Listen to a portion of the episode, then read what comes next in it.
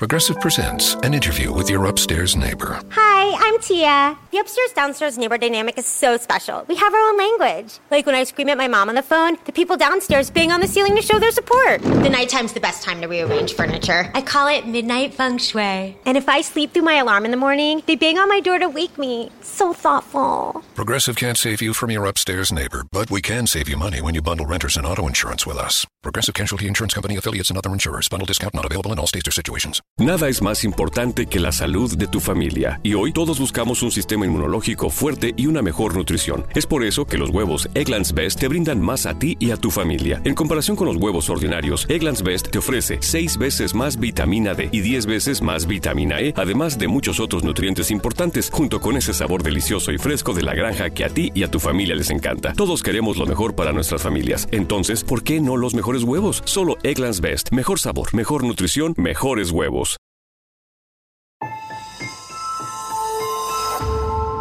Durante años, se pensó que el Yeti vivía en los Himalayas. ¡Bienvenidos al Himalaya!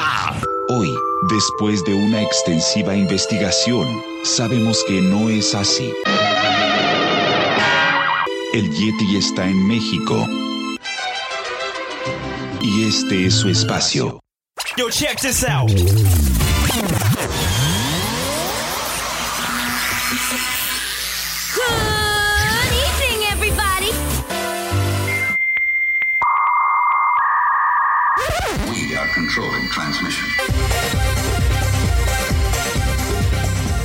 Estás escuchando la nueva temporada de La era del Yeti. Tecnología, actualidad, arte, música, entretenimiento, política y mucho más en este espacio. La era del Yeti.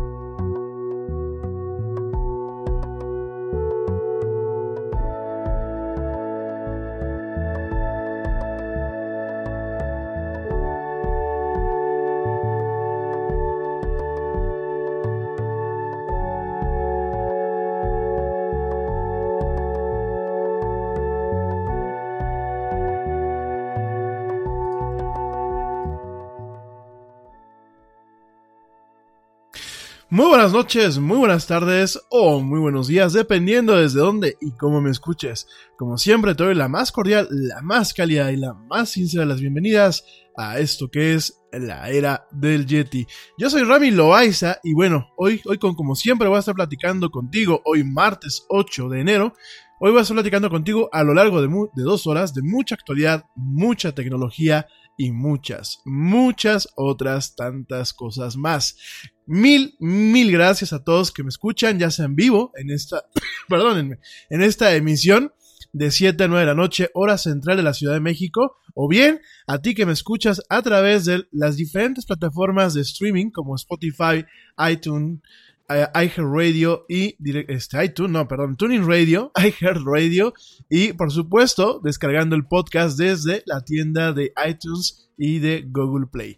Como siempre, bueno, y la gente que escucha en YouTube, porque veo que hay mucha gente que escucha en YouTube, así que de verdad, muchísimas, muchísimas gracias. Y bueno, ya estamos aquí en este, pues desde esta noche variopinta de martes, platicando contigo de, pues pienso yo que puras cosas buenas, espero, y de algunas cosillas que no son tan buenas en esto que es la tecnología, la actualidad, en dos, dos horas nada más. Oigan, pues eh, antes de seguir con este programa, de verdad, mil gracias. Eh, gracias también a toda la gente que me escucha allá en los centros para la divulgación de la cultura latinoamericana allá en los Estados Unidos, allá en Houston, Texas, en Atlanta, Georgia, y por supuesto a toda mi gente que me escucha en la sala Cervantes, allá en Nueva York, Nueva York. Gracias, de verdad. También gracias a mi equipo al buen George de Negre que ahorita me siguió mandando notas. Gracias, mi querido George, te mando un fuerte y un sincero abrazo. Y gracias a Ernesto Carbó que también nos escucha y nos echa la mano con esta transmisión.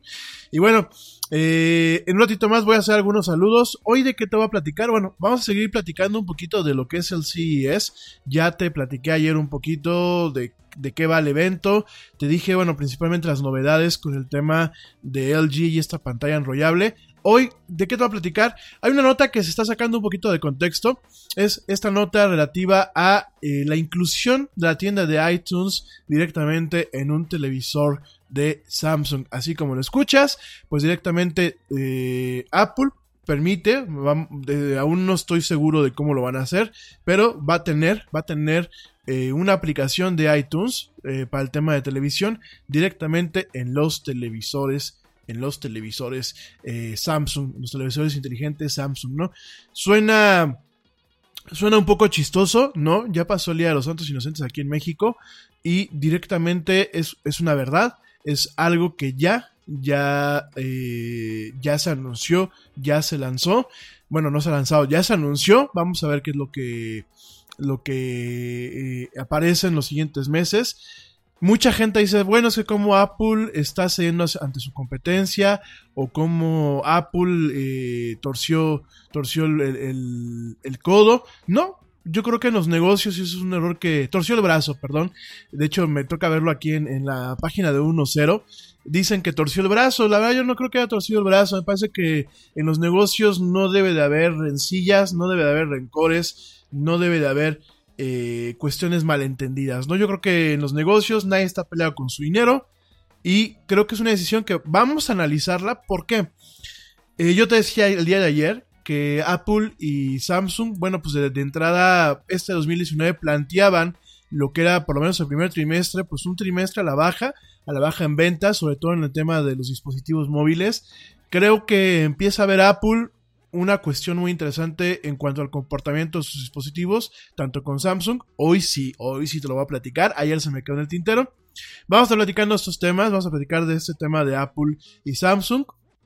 También algo que se me quedó ahí en el tintero, ya sabes.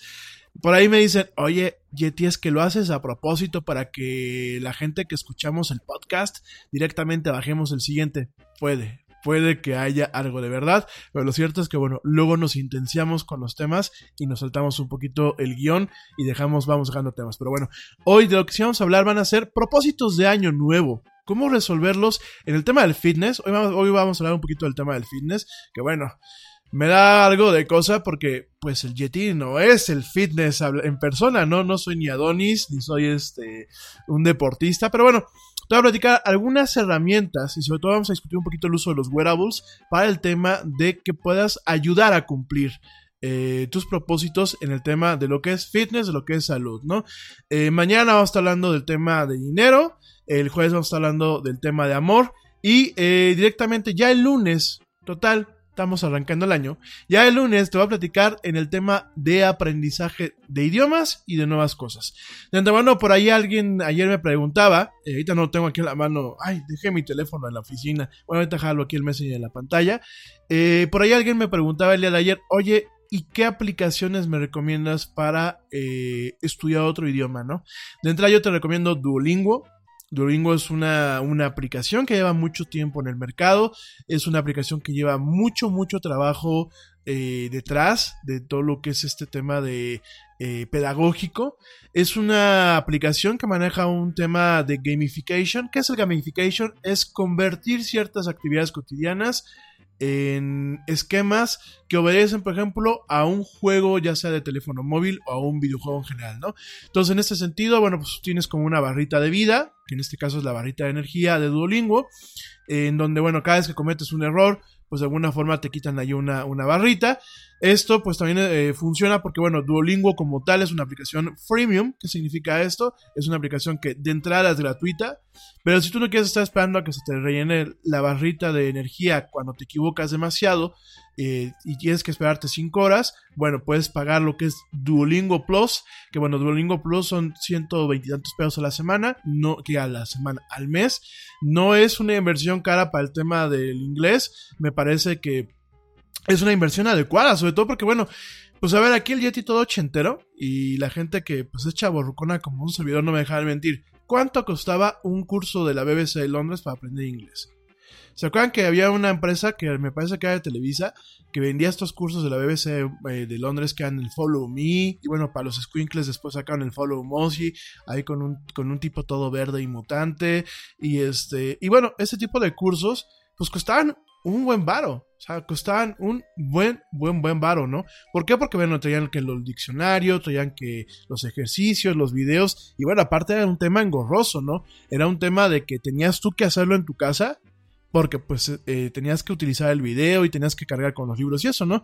Aquí en el tema con Duolingo es directamente lo traes en el teléfono, te pones tus audífonos y vas practicando. Obviamente te recomiendan que tengas una libreta, obviamente te recomiendan que tengas el diccionario a la mano, ya sea el diccionario inglés-español de toda la vida o bien algún diccionario que hayas descargado directamente al teléfono. Pero a mí me gusta mucho, yo lo recomiendo, digo, igual el próximo lunes ya lo vamos a platicar con un poquito más de calma. Ayer pues íbamos a platicar lo de fitness, ya se nos recorrió un, poquito la agenda, pero bueno, esto es para que no te desconectes de mi emisión. Y bueno, en general y a grosso modo de lo que vamos a estar platicando el día de hoy, vamos a toda esta semana va a ser CES de Las Vegas, que me parece pues que es relevante con el tema tecnológico.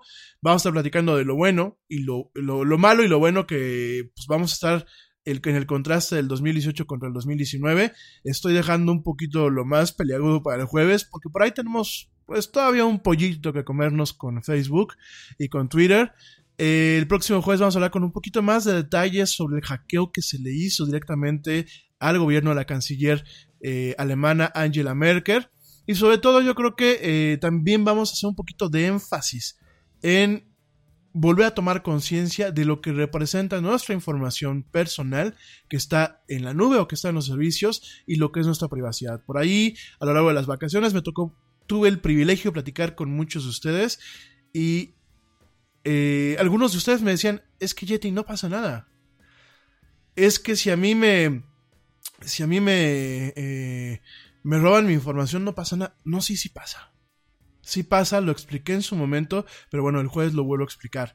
Eh, sí pasa y tan así que pasa que los bancos, por ejemplo, el otro día que me tocó ir a, un banco ya hace unas semanas, ya te piden, por ejemplo, seguridad biométrica. Eh, en el caso, bueno, huellos digitales, inclusive un tema de la voz, por ahí en Santander me tocó verlo en donde ya realmente la firma ya no basta y hay mucho crédito todavía aquí en México que se está sacando a través del robo de identidad. Entonces, por ahí ya tenemos un tema. Por otro tema es la cuestión de uso y abuso de la información personal y de, y de la información privada por los publicistas. Oigan, se los dice un publicista. Yo, yo a mí digo, mucho del trabajo que uno hace nos cae de rebote en ocasiones la información con eh, información eh, o datos, entre comillas, anonimizados. Pero, pues eso es aquí en México, señores. En Estados Unidos empieza a haber muchas veces esta ruptura de lo que es la línea o este pequeño límite en donde ya la información ya empieza a tener un carácter netamente identificable. Entonces, pues es cuestión de tiempo para que nos llegue aquí a México, para que nos llegue a Sudamérica. Eh, eso es un tema, ¿no? Entonces creo que lo vamos a platicar el jueves, vamos a hacer un poquito ahí un parteaguas, un contraste, a retomar este aspecto, a retomar lo que están tratando de pasar en, Australia. Y bueno, a realmente ver el panorama que se nos viene en el 2019 para el tema de la tecnología. Es un, es un, es un panorama que, si bien en tecnología de consumo, ¿Qué es tecnología al consumo? Ah, bueno, pues los teléfonos, las computadoras, las consolas, los videojuegos, etc. Si bien ahí quizás como consumidores no lo vamos a notar, aunque bueno, aquí en México yo creo que vamos a notar que no vamos a poder comprar muchas de estas cosas, pero bueno, eso es punto y aparte. Eh, donde lo que sí vamos a empezar a notar es en los temas un poco más profundos este 2019, temas de gobierno digital, que me gasté prácticamente las últimas emisiones del área del Yeti el año pasado platicando contigo sobre ese tema. No hay gobiernos preparados para el tema del gobierno digital.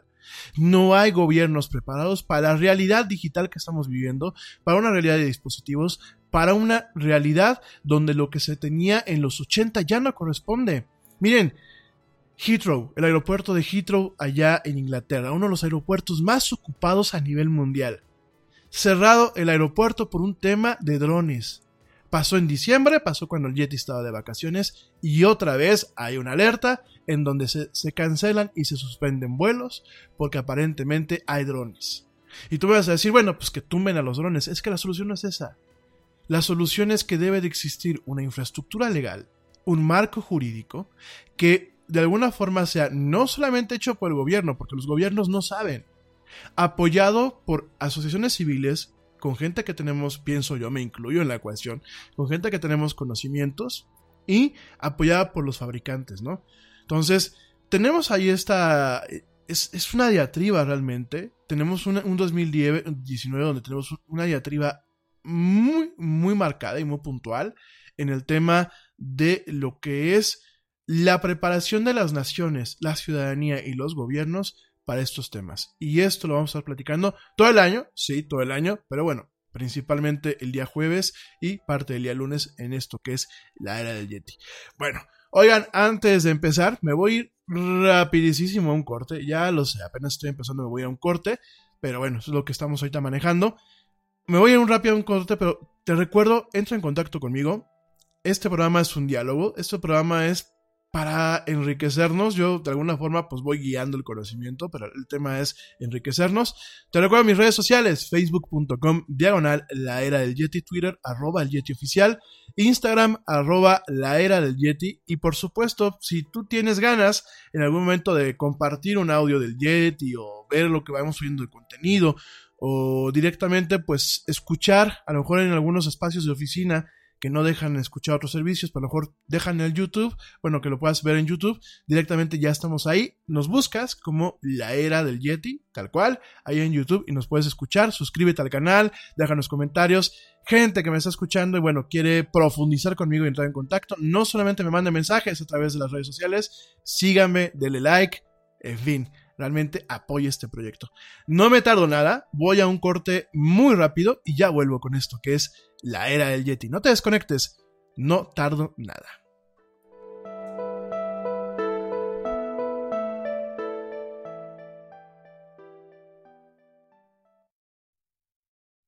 Yo, check this out. Este corte también es moderno. No te vayas.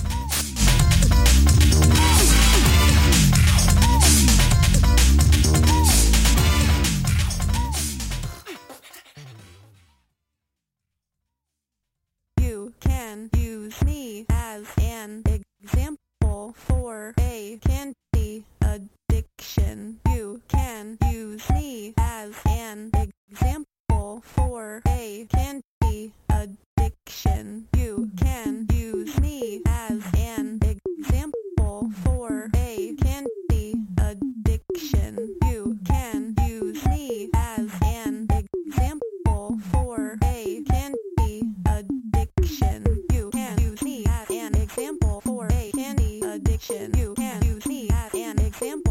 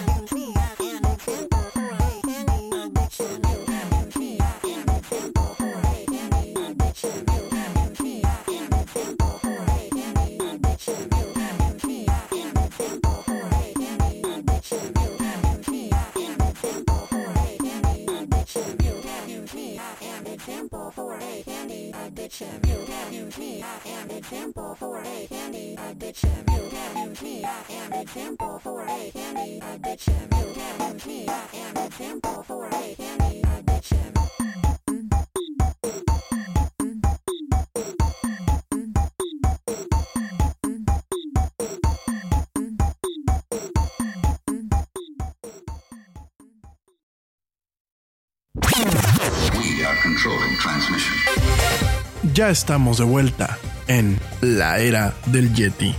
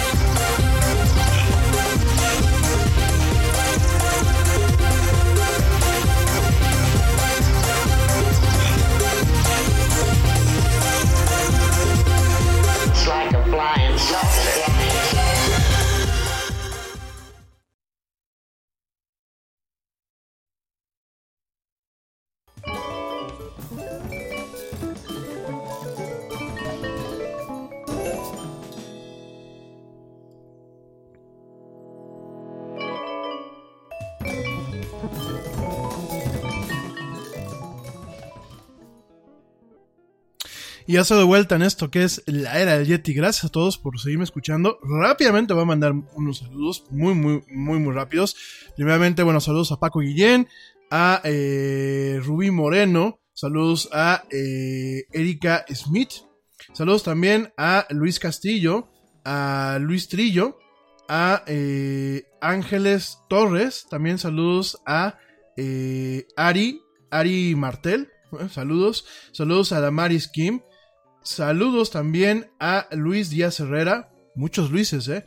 ¿eh? Saludos a Héctor Ríos, saludos también a María Clara Duarte, a Lili Robles y a Sonia Hernández, espérenme, se me olvida por aquí uno más.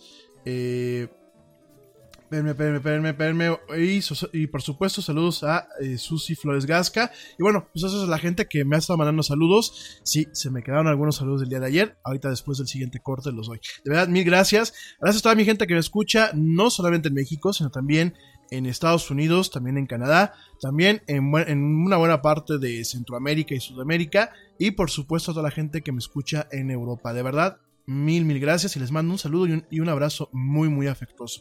Oigan, por aquí me están preguntando, y es lo único que voy a mencionar, porque no me voy a clavar con el tema. Por aquí me preguntan, y de hecho es una persona que ni siquiera vive aquí en México, que, qué onda con el desabasto de gasolina aquí en México, que así es como lo están planteando las noticias internacionales. Pues miren, no sé cómo lo están planteando las noticias internacionales, no sé cómo lo está planteando Telemundo, que me parece que es la fuente que me estás aquí comentando. No he visto las noticias. Lo que sí te puedo decir es que es un tema bastante, bastante complicado. El desabasto, pues obviamente no solamente afecta al automovilista, sino afecta también a los servicios de transporte, de carga, a los servicios urbanos, por ejemplo, como el transporte público, al servicio de bomberos, al servicio de rescatistas o de ambulancias. Entonces, bueno, tenemos esta situación, si hay un desabasto.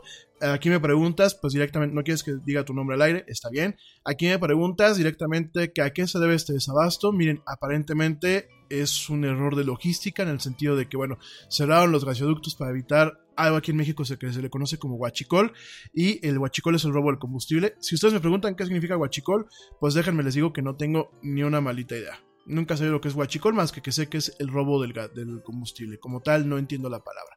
Entonces, este... Eh, aparentemente, bueno, pues al señor presidente que tenemos ahorita eh, se le ocurrió la brillante idea de cerrar todos los ductos de transporte de estos, eh, de, de, estos combustibles, obviamente para evitar que se sigan drenando.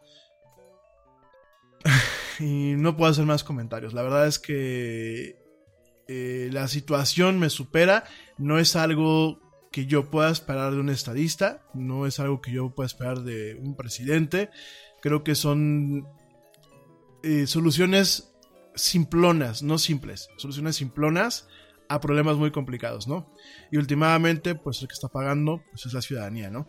Entonces, eh, aquí en Querétaro, desde donde estamos transmitiendo, pues obviamente hay una escasez tremenda. Hay gente que no ha podido ir directamente a trabajar, hay gente que no ha podido ir a dejar a los niños a la escuela y mucha gente mira pues que se tomen un Uber en el caso, digo, porque ahí, ahí déjame aclarar una cuestión. Mucha gente mira, pues que se tomen un Uber. Sí, el problema es que no hay Ubers. o sea, hay pocos Ubers, hay este tema del surge pricing, en donde el poco Uber que hay trae un precio muy elevado por la alta demanda que existe. No hay Ubers, porque pues, obviamente el Uber no anda en aire, ¿verdad? Ni anda con baterías, anda con gasolina, ¿no? Y eh, mucha gente decía, bueno, pues que caminen. El problema es que hay lugares, como aquí en Querétaro, que son suburbios, en donde la única forma de salir del suburbio es con un automóvil. Entonces, eh, es una situación que yo no sé cómo la están viendo en el extranjero. Eh, ya la no me preocupa que seamos el reír. Creo que hay muchos países que nos estamos haciendo la competencia por ver quién es el, el reír a nivel internacional. Ya ven allá arriba el vecino de allá arriba y bueno, pues aquí, etc., ¿no?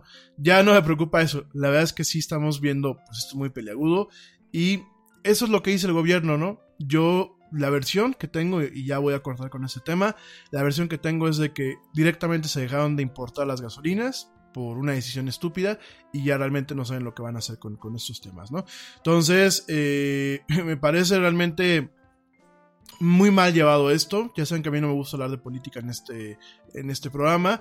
Me parece que pues es una, una situación muy mal llevada. Sí, hubo en los demás exenios este tipo de problemas, pero eran muy acotados y eran temporales, ¿no? Ahorita pues no hay fecha para ver cuándo. Y bueno, el, presidente que tiene este afán bravucón de salir a contestar todo lo que pasa diario en sus, en sus mítines eh, mañaneros, aquí el presidente de, de, México, déjenme les digo que pues es muy sui generis, y ahora dice que la culpa de que no haya gasolinas pues es de la gente que carga de más, ¿no? Entonces, pues bueno. Ni hablar, lo bueno es que el Yeti, aquí en cabina, pues si, si tengo que hacer aquí un, este, si tengo que quedarme que no me pueda transportar, digo, afortunadamente estoy cerca de casa, pero si no me pudiese quedar a transportar, ya tengo aquí mi catre, o bueno, mi cama portátil para la gente que me escucha de fuera, y bueno, pues si es necesario ya me quedo aquí en la oficina a dormir, y ya, pues ya, me la sigo aquí chambeando y ya hay Yeti. No, no se preocupen, y si no, bueno, pues en cualquier momento lo terminaremos haciendo desde, desde casa, pero bueno. En fin, eh, ¿Qué es lo que nos podemos quedar en el tema tecnológico en este, con esta cuestión? Hay que realmente enfocar esfuerzos a la construcción, manufactura y diseño de vehículos eléctricos. Creo que no hay de otra. Lo digo, lo digo directamente. Creo que el mercado está ahí. Yo te voy a ser muy franco, ¿no? digo, yo, claro, yo no soy Elon Musk, que a lo mejor ya sería rico. Pero si yo fuera Elon Musk y viera cómo está la cosa aquí en México, yo haría de alguna forma con algunos modelos que tiene en exceso allí en, su planta de Tesla. Yo lo que diría es, a ver México, miren, no hay bronca. Este, te dejo los coches, no te los regalo, no te los dejo a precio de un coche eh, de entrada, pero mira, te voy a hacer un super descuento, tráeme como dice mi padre, y perdóname la palabra, tráeme tu chingadera gasolina, tráeme tu coche a gasolina y mira, te llevas tu Tesla nuevecito. Y a lo mejor vende lo que vende en Estados Unidos en un año, lo vende en poco tiempo por un tema de volumen. Pero bueno, ese soy yo. Pero yo creo que pues yo no soy Elon Musk, ¿no? Yo no, no, compito con el genio de Elon Musk, pero yo lo haría. Yo creo que ya México es un gran mercado. Creo que independientemente de este chistorete que me acabo de aventar, sí, lo que debo de de hacer un énfasis es gente que está saliendo de las universidades, gente que quiere emprender negocios, gente que realmente eh, trae las ganas de hacer un cambio. Hay que empezar a pensar en el tema de la revolución eléctrica y empezar realmente a depender lo menos posible de la gasolina. Y creo que ahorita es un tema que debe de ser un parteaguas para, uno, el tema de la gasolina, realmente empezar a buscar las formas en cada hogar y en cada familia de presionar al mercado para que haya más venta de coches híbridos y eléctricos en este país. Sí se puede, la cosa es que el, mercado lo demande.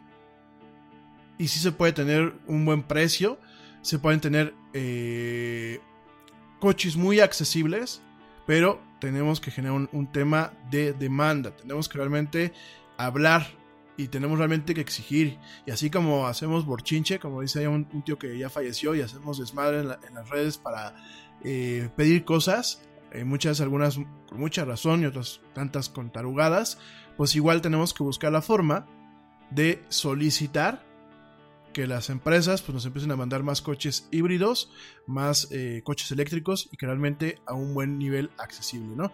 Progressive presents an interview with your upstairs neighbor. Hi, I'm Tia. The upstairs downstairs neighbor dynamic is so special. We have our own language. Like when I scream at my mom on the phone, the people downstairs bang on the ceiling to show their support. The nighttime's the best time to rearrange furniture. I call it midnight feng shui. And if I sleep through my alarm in the morning, they bang on my door to wake me. So thoughtful. Progressive can't save you from your upstairs neighbor, but we can save you money when you bundle renters and auto insurance with us. Progressive Casualty Insurance Company affiliates and other insurers. Bundle discount not available in all states or situations. Te preocupas por la salud de tu familia y hoy un sistema inmunológico fuerte y una mejor nutrición son más importantes que nunca. Es por eso que los huevos Egglands Best te brindan más a ti y a tu familia. En comparación con los huevos ordinarios, Egglands Best te ofrece 6 veces más vitamina D y 10 veces más vitamina E, además de muchos otros nutrientes importantes, junto con ese delicioso sabor fresco de granja que a ti y tu familia les encanta. No son tiempos ordinarios, entonces, ¿por qué darle a tu familia huevos ordinarios? Solo Egglands Best. Mejor sabor, mejor nutrición, mejores huevos.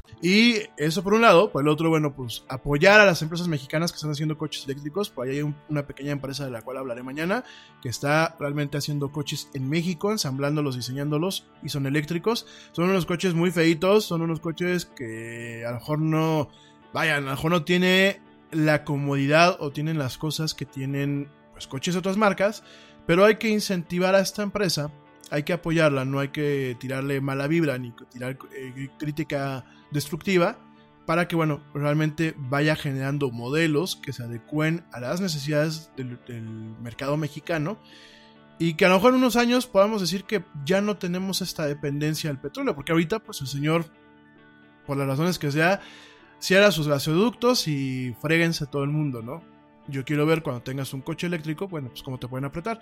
Por ahí sale listo, bueno, ya está bajando los switches como en Venezuela, ¿no? Eh, ya cruzaremos ese puente, si se llega a ese puente y si realmente este, eh, hay, necesidad de cruzarlo, ¿no? Yo, yo creo que, pues, esto, todo parece que vamos para allá, pero yo creo que hay ciertos factores que al final del día evitarán que se llegue a eso. Tristemente no creo que sea la ciudadanía mexicana, tristemente sean diferentes factores, inclusive mucho la inercia que traemos de años atrás. Pero bueno, espero que al final del día, como sea, nos iba de una lección y empecemos a tomar conciencia de que las decisiones que, tomamos como ciudadanía, cuando yo, yo me enojo y digo voy a votar por alguien para darle la madre a mi vecino, no se nos olvide que cuando hacemos eso, nos estamos dando en la madre a nosotros mismos. No solamente aplica para México, ¿eh? Volten a ver el Brexit, la bronca que traemos allá en Reino Unido, una bronca muy, muy peleaguda de la cual vamos a hablar la próxima semana. El tema del Brexit, una salida del Brexit dura, un hard Brexit como se está de alguna forma pronosticando, que es una salida en donde no hay ningún acuerdo, es divorcio sin acuerdo.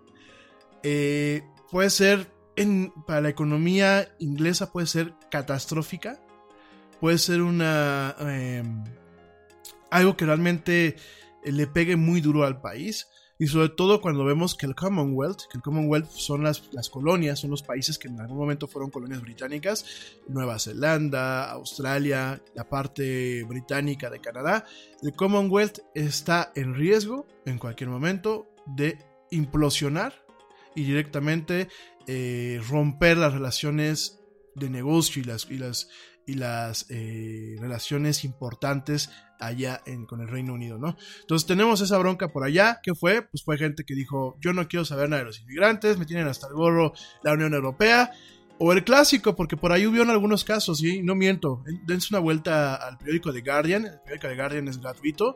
Eh, dense una vuelta y vean las entrevistas que vieron previo al Brexit hace unos años. Y había gente que decía: Es que a mí me molesta que mi vecino está haciendo dinero con la Unión Europea. Yo voy a votar porque no eh, si continuamos en la Unión Europea. Y miren, ahí están los resultados, ¿no? Y podemos voltear a Estados Unidos y podemos voltear a Sudamérica. Aquí a lo que voy es, por favor, gente los medios que tenemos hoy en día nos permiten informarnos, nos permiten tener acceso a vastos volúmenes de información para poder tener un panorama muy claro, o por lo menos un panorama lo más cercano posible a la realidad, con diferentes enfoques y tomar decisiones adecuadas. Y perdónenme, el mundo, ya no digo México, el mundo llevamos prácticamente cuatro años que hemos estado metiendo la pata una tras otra, tras otra vez. Pero bueno, oigan, eh, por aquí me dice mi buen amigo George, me dice que eh, Tlachicolero se le llamó por décadas y aún siglos a las personas que se dedicaban durante el auge de las haciendas pulqueras en México a extraer o succionar con un acocote, que es una especie de guaje hueco y seco, una especie de popote o una especie de manguera, el aguamiel para recolectarlo en una garrafa e iniciar el largo proceso para la fermentación y elaboración del pulque. Huachicol es una bebida alcohólica adulterada, ¿no? Guachicolero, unión de ambas palabras, es un delincuente dedicado a también extraer, chupar, exprimir, no con guajes, sino con mangueras, bidones, pipas y sobre todo mucha corrupción, millones de litros de gasolina y diésel de los ductos de la empresa productiva del Estado, que en este caso en México pues es Pemex, ¿no? Gracias mi querido George de Negre por echarme la mano con esta definición de guachicol, yo no sabía que era guachicol, ya lo sabes, ya lo sé yo, gracias George, vamos a darle un fuerte abrazo y... Eh, Vamos a seguir con temas un poco más agradables, ¿no? Porque ya veo que aquí eh, se me empiezan a deprimir algunos de ustedes. No, no se me depriman. A ver, a ver amigos, miren. Esto es cíclico. Eh, la historia humana, no todos son los valles a los cuales nos acostumbramos quizás estos últimos 40 años. Que diga, no los valles, los picos. No todo es la abundancia. No todo es... Eh, no todo es bueno en esta raza humana. Creo que esto es cíclico, creo que esto responde a una cuestión netamente del comportamiento humano. Quizás ya no tendremos las guerras del pasado, espero yo, toco madera. Quizás nuestras guerras hoy en día sean diferentes, las guerras cibernéticas, las guerras comerciales. Y aquí yo lo único que puedo decir es, apechuguemos, hay que estar con los ojos muy abiertos, hay que estar con una actitud muy crítica tanto como si votaste como si no votaste por estos personajes y realmente empezar a unirnos como ciudadanía. Yo sé que eso pues, a lo mejor ahorita es imposible y será imposible a lo largo de 10, 15 años, pero bueno, eh, de poquito en poquito pues se va, se va haciendo un muchito, ¿no? Entonces, eh, nada más hay que apechugar, hay que estar las cosas frías. Por favor, lo que sí les pido es no transmitan desinformación en WhatsApp ni en redes sociales. Ahorita lo peor que podría pasar sería eso. Porque literal, estamos con el combustible tirado en todas partes de este país. Cualquier tontería es prender una llama que puede tener consecuencias muy, desagradables y de alto impacto para el pueblo de México. No crean que por pasar cosas falsas le vamos a hacer daño al gobierno actual o lo vamos a redimir. Entonces hay que tener muchísimo cuidado, ¿eh? Porque los únicos que nos terminamos haciendo daño somos nosotros mismos. ¿Sale? En fin, no se me achicopalen, como decimos aquí en México, no se me pongan tristes y bueno, vamos a seguir con estos temas. Oigan, el tema, eh, la nota principal del día de, ayer, bueno, desde el domingo y el día de ayer es el tema de Apple. El tema de Apple, donde realmente pues está anunciando que empresas como Samsung, LG, Sony y Vizio pero principalmente Samsung han anunciado que tendrán compatibilidad con AirPlay 2, que bueno, pues AirPlay 2 es una tecnología patentada de Apple. AirPlay es esa tecnología que permite la reproducción del sonido a través de bocinas virtuales eh, con los dispositivos que obviamente son compatibles con este tema del AirPlay 2. No es nada nuevo porque bueno, AirPlay es una tecnología de la cual pues directamente Apple da una licencia Hay muchas empresas que tienen este protocolo, entre ellas es eh, la empresa Voz. Eh, me parece que el manejo que le han dado algunos medios, inclusive, bueno, pues 1-0, me parece que es un, un, poquito desinformado. Saludos a mi amigo Javier Matuk, me quito el sombrero viejo, la verdad tienes un portal muy padre y tienes un podcast muy, muy padre, pero creo que aquí tienes que tener cuidado. Eh, la nota como lo estás manejando aquí, eh, donde yo la tomé, digo, eh, la tomé en español porque realmente la nota viene del inglés y una, una, nota de prensa, pero directamente aquí lo estás manejando como que tú que torcer el brazo y no es torcer el brazo, es una decisión de negocio.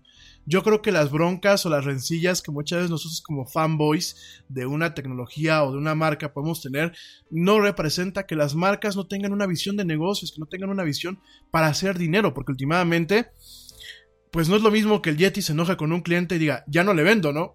Allá no, con cantidades tremendas de dinero y con accionistas eh, detrás de ti, no te puedes dar esos lujos, tienes que ser muy listo. Y eso lo platicaba hace un tiempo, ¿no? ¿Quién es el principal proveedor de tecnología para Apple? Es Samsung. Podrán demandarse, podrán estarse agarrando el chongo, pero el principal proveedor de tecnología para Apple, para muchos de sus dispositivos es Samsung. ¿Por qué? Porque Samsung le vende pantallas. Samsung le vende chips de memoria. Samsung le vende en ocasiones algunos chips DSPs, que son eh, chips de procesamiento digital. Se los vende ellos. Por ahí no me hagan mucho caso, pero creo que inclusive una temporada el acelerómetro, uno de los acelerómetros del iPhone, hace ya algunos ayeres, era hecho por Samsung. Entonces, pues directamente hay que ver esto, ¿no? Que el dinero, el dinero no se pelea el dinero busca hacer más dinero, ¿no? Y en este caso, ¿qué es lo que pasa? Bueno, vemos a un Apple que está abriendo más el espacio de compatibilidad con este estándar AirPlay 2, que ya lo venía haciendo. Tanto el estándar AirPlay como tal y el, y el, AirPlay 2 ya lleva mucho tiempo haciéndolo. Muchos fabricantes no le entraban. ¿Por qué? Porque era caer en el juego de Apple y porque el costo de la licencia de este protocolo y de la implementación de esta tecnología pues es un poco elevada. Sin embargo, ahí está. Ahora le entran LG, Sony y Vizio. ¿Por qué? Porque quieren ser parte del mercado. Ya se identificó que en este planeta hay dos sistemas principales. Es Android, o te vas con Android y en algún sabor de estos teléfonos de Android, o te vas por el lado de Apple con el iPhone. Entonces, están reconociendo que hay un segmento de mercado importante de gente que vivimos en el ecosistema de Apple y bueno, están adquiriendo la licencia para poder manejar este protocolo y meterlo en sus dispositivos. Pero la principal nota, la principal nota es el tema de ofrecer la tienda de iTunes, la tienda de iTunes principalmente en el aspecto de video a los televisores de estas compañías. Es decir, tú cuando te compras tu televisión Samsung inteligente, vas a poder tener una aplicación que es la aplicación de iTunes que en un principio, en un principio, te va a permitir bajar contenidos de video de esta tienda y además te va a permitir ver el servicio de streaming que posiblemente este año Apple lanza al mercado. ¿Qué es este servicio de streaming? Bueno, pues es la competencia de Netflix. Y es una competencia importante porque, estamos viendo una, una competencia en donde directamente eh, Apple no solamente va a tener un catálogo de video de otras empresas, sino va a tener un catálogo de video que ellos mismos están haciendo. Ya por ahí yo te lo platicaba el año pasado. Ya hay eh, algunos acuerdos en donde Apple ya tiene eh, directores, guiones, derechos para hacer algunas franquicias y él empezar a producir sus programas y montarlos en esta plataforma y poder competir. Y de alguna forma, y aprovecho para vincular un poquito el tema de lo que podemos esperar en el 2019, pues estamos cayendo tristemente en el tema del modelo o del esquema de negocio de la televisión por cable o la televisión de paga, ¿no? Quizás con un poco más de apertura, quizás con un poco más la posibilidad de hacer las cosas más a la carta, pero sin lugar a dudas estamos cayendo de nuevo en el mismo modelo. ¿Por qué en el mismo modelo? Bueno, la gente que vive aquí en México, que vive en América Latina, sabrán de este servicio que es Sky, ¿no? Sky es televisión a través de una antena, ¿no? Entonces, eh, tú tienes paquetes, tienes un paquete que te incluye la televisión nacional de tu país, tienes un paquete que te incluye el entretenimiento básico, que son los canales de toda la vida, como Discovery, como AXN, como Sonic, etc. Tienes un paquete premium de entrada que te incluye ciertos canales de HBO y eh, tienes un paquete Premium Non Plus Ultra que te incluye, bueno, pues un chorro de canales de películas y de video y aparte canales de sonido y todo el rollo, ¿no? ese es un modelo que es un modelo que pensábamos hace una década, en los que pues andamos medio metidos en estos rollos, pensamos que íbamos a poder acabar con él. ¿Por qué? Porque eh, cuando empezamos a ver una plataforma de streaming como Netflix, nos damos cuenta que podemos desconectar. Es decir, podemos, eh, de hecho en Estados Unidos se llama el movimiento cord cutter. El movimiento cord cutter es directamente corto el cable, dejo de pagarle a la cablera o dejo de pagarle a la antena y directamente aprovecho todo lo que me da el internet en el tema de plataformas digitales, ¿no? Y yo, yo me acuerdo que en un artículo que en su momento escribí para una revista española sobre, sobre medios en la cual trabajaba, me acuerdo que yo decía que la televisión no había sido, no, la revolución no iba a ser televisada. Y me acuerdo que mucho me, me, así que como dice el actual presidente, me cansé ganse, me canso ganso que dije en aquel momento de que el futuro era en las plataformas de streaming. Ya hace 10 años, pues ya empezamos a ver un tema ahí con, con Hulu y ya con Netflix. Ya, eran dos plataformas muy, muy bien establecidas y muy bien definidas, ¿no? Y yo dije, en algún momento el movimiento del core cutting, pues directamente sí nos iba a dar, pues este este, este parteaguas en donde quizás no íbamos a retomar, pues obviamente este modelo tan diversificado, tan segmentado, en donde pues para poder ver un contenido, pues tienes que agarrar un paquete, ¿no? Y para poder ver otro contenido tienes que agarrar otro paquete, otro canal, ¿no? Y chin, pues más rápido que hay un cojo que un hablador. Y este... Que ya, perdón, más rápido que hay un hablador que un cojo. Y pues me tocó, me tocó pagar esto porque ahorita estamos viendo esta configuración en donde de pronto empezamos a ver diferentes servicios de streaming que al final del día vamos a terminar quizás haciendo lo mismo. Ya no lo vas a pagar tú a Cablevisión o a Easy o a DirecTV o a Sky, ¿no? Ya le vas a pagar directamente al proveedor de cada uno de estos canales. Pero al final del día estamos regresando al mismo modelo. ¿Por qué? ¿Quieres ver Game of Thrones? Digo, sin tocar el tema pirata. ¿Quieres ver Game of Thrones o quieres ver Westworld? Tienes que agarrar la aplicación de HBO Go y pagarla. ¿Quieres ver en el caso de muchos contenidos de Disney? Ya en su momento vas a tener tú que agarrar y contratar el servicio de streaming de Disney que sale este año, ¿no? Vamos a pensar que quieres ver Pato Aventuras o quieres ver algo de la franquicia de Marvel o de Star Wars. Ya no van a estar en Netflix. Directamente van a estar en la plataforma de Disney que sale este año, ¿no? Platicábamos el año pasado con el tema de Friends vas a querer ver algún contenido producido por Warner Brothers o Warner Media, pues ya no vas a tener que verlo en Netflix, vas a tener que agarrar y contratar en su momento el servicio de Warner, que pues ahorita con esta unión entre ATT y lo que era Warner Brothers, lo que era Time Warner, pues es una, un tema en donde vamos a ver un impulso realmente a este, esta plataforma de streaming de, Warner, porque pues, por supuesto, me queda claro que ATT quiere sacarle el máximo jugo y vamos a ver también un impulso directamente a lo que es la plataforma de HBO Go. Entonces, tenemos esta cuestión en donde vamos a querer ver esos contenidos, ah bueno, hay que contratar esos servicios, ¿no? Si tú eres fan de DC Comics, es decir, Batman, Superman, este, bueno, La Mujer Maravilla, etc. Me, me, me, me, me, but also you. The Pharaoh fast forwards his favorite foreign film, Powder Donut. okay, what's my line? Uh, the only line I see here on the script is get options based on your budget with the name your price tool from Progressive. Oh man, that's a tongue twister, huh? I'm sorry, I'm gonna need a few more minutes.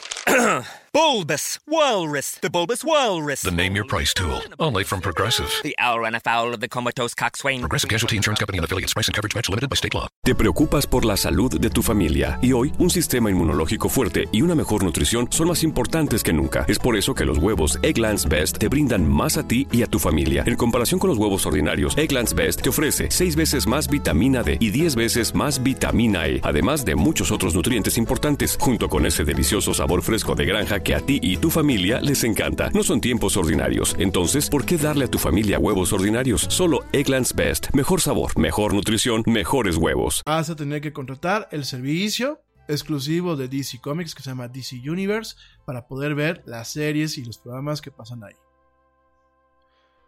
Y de ahí para el real.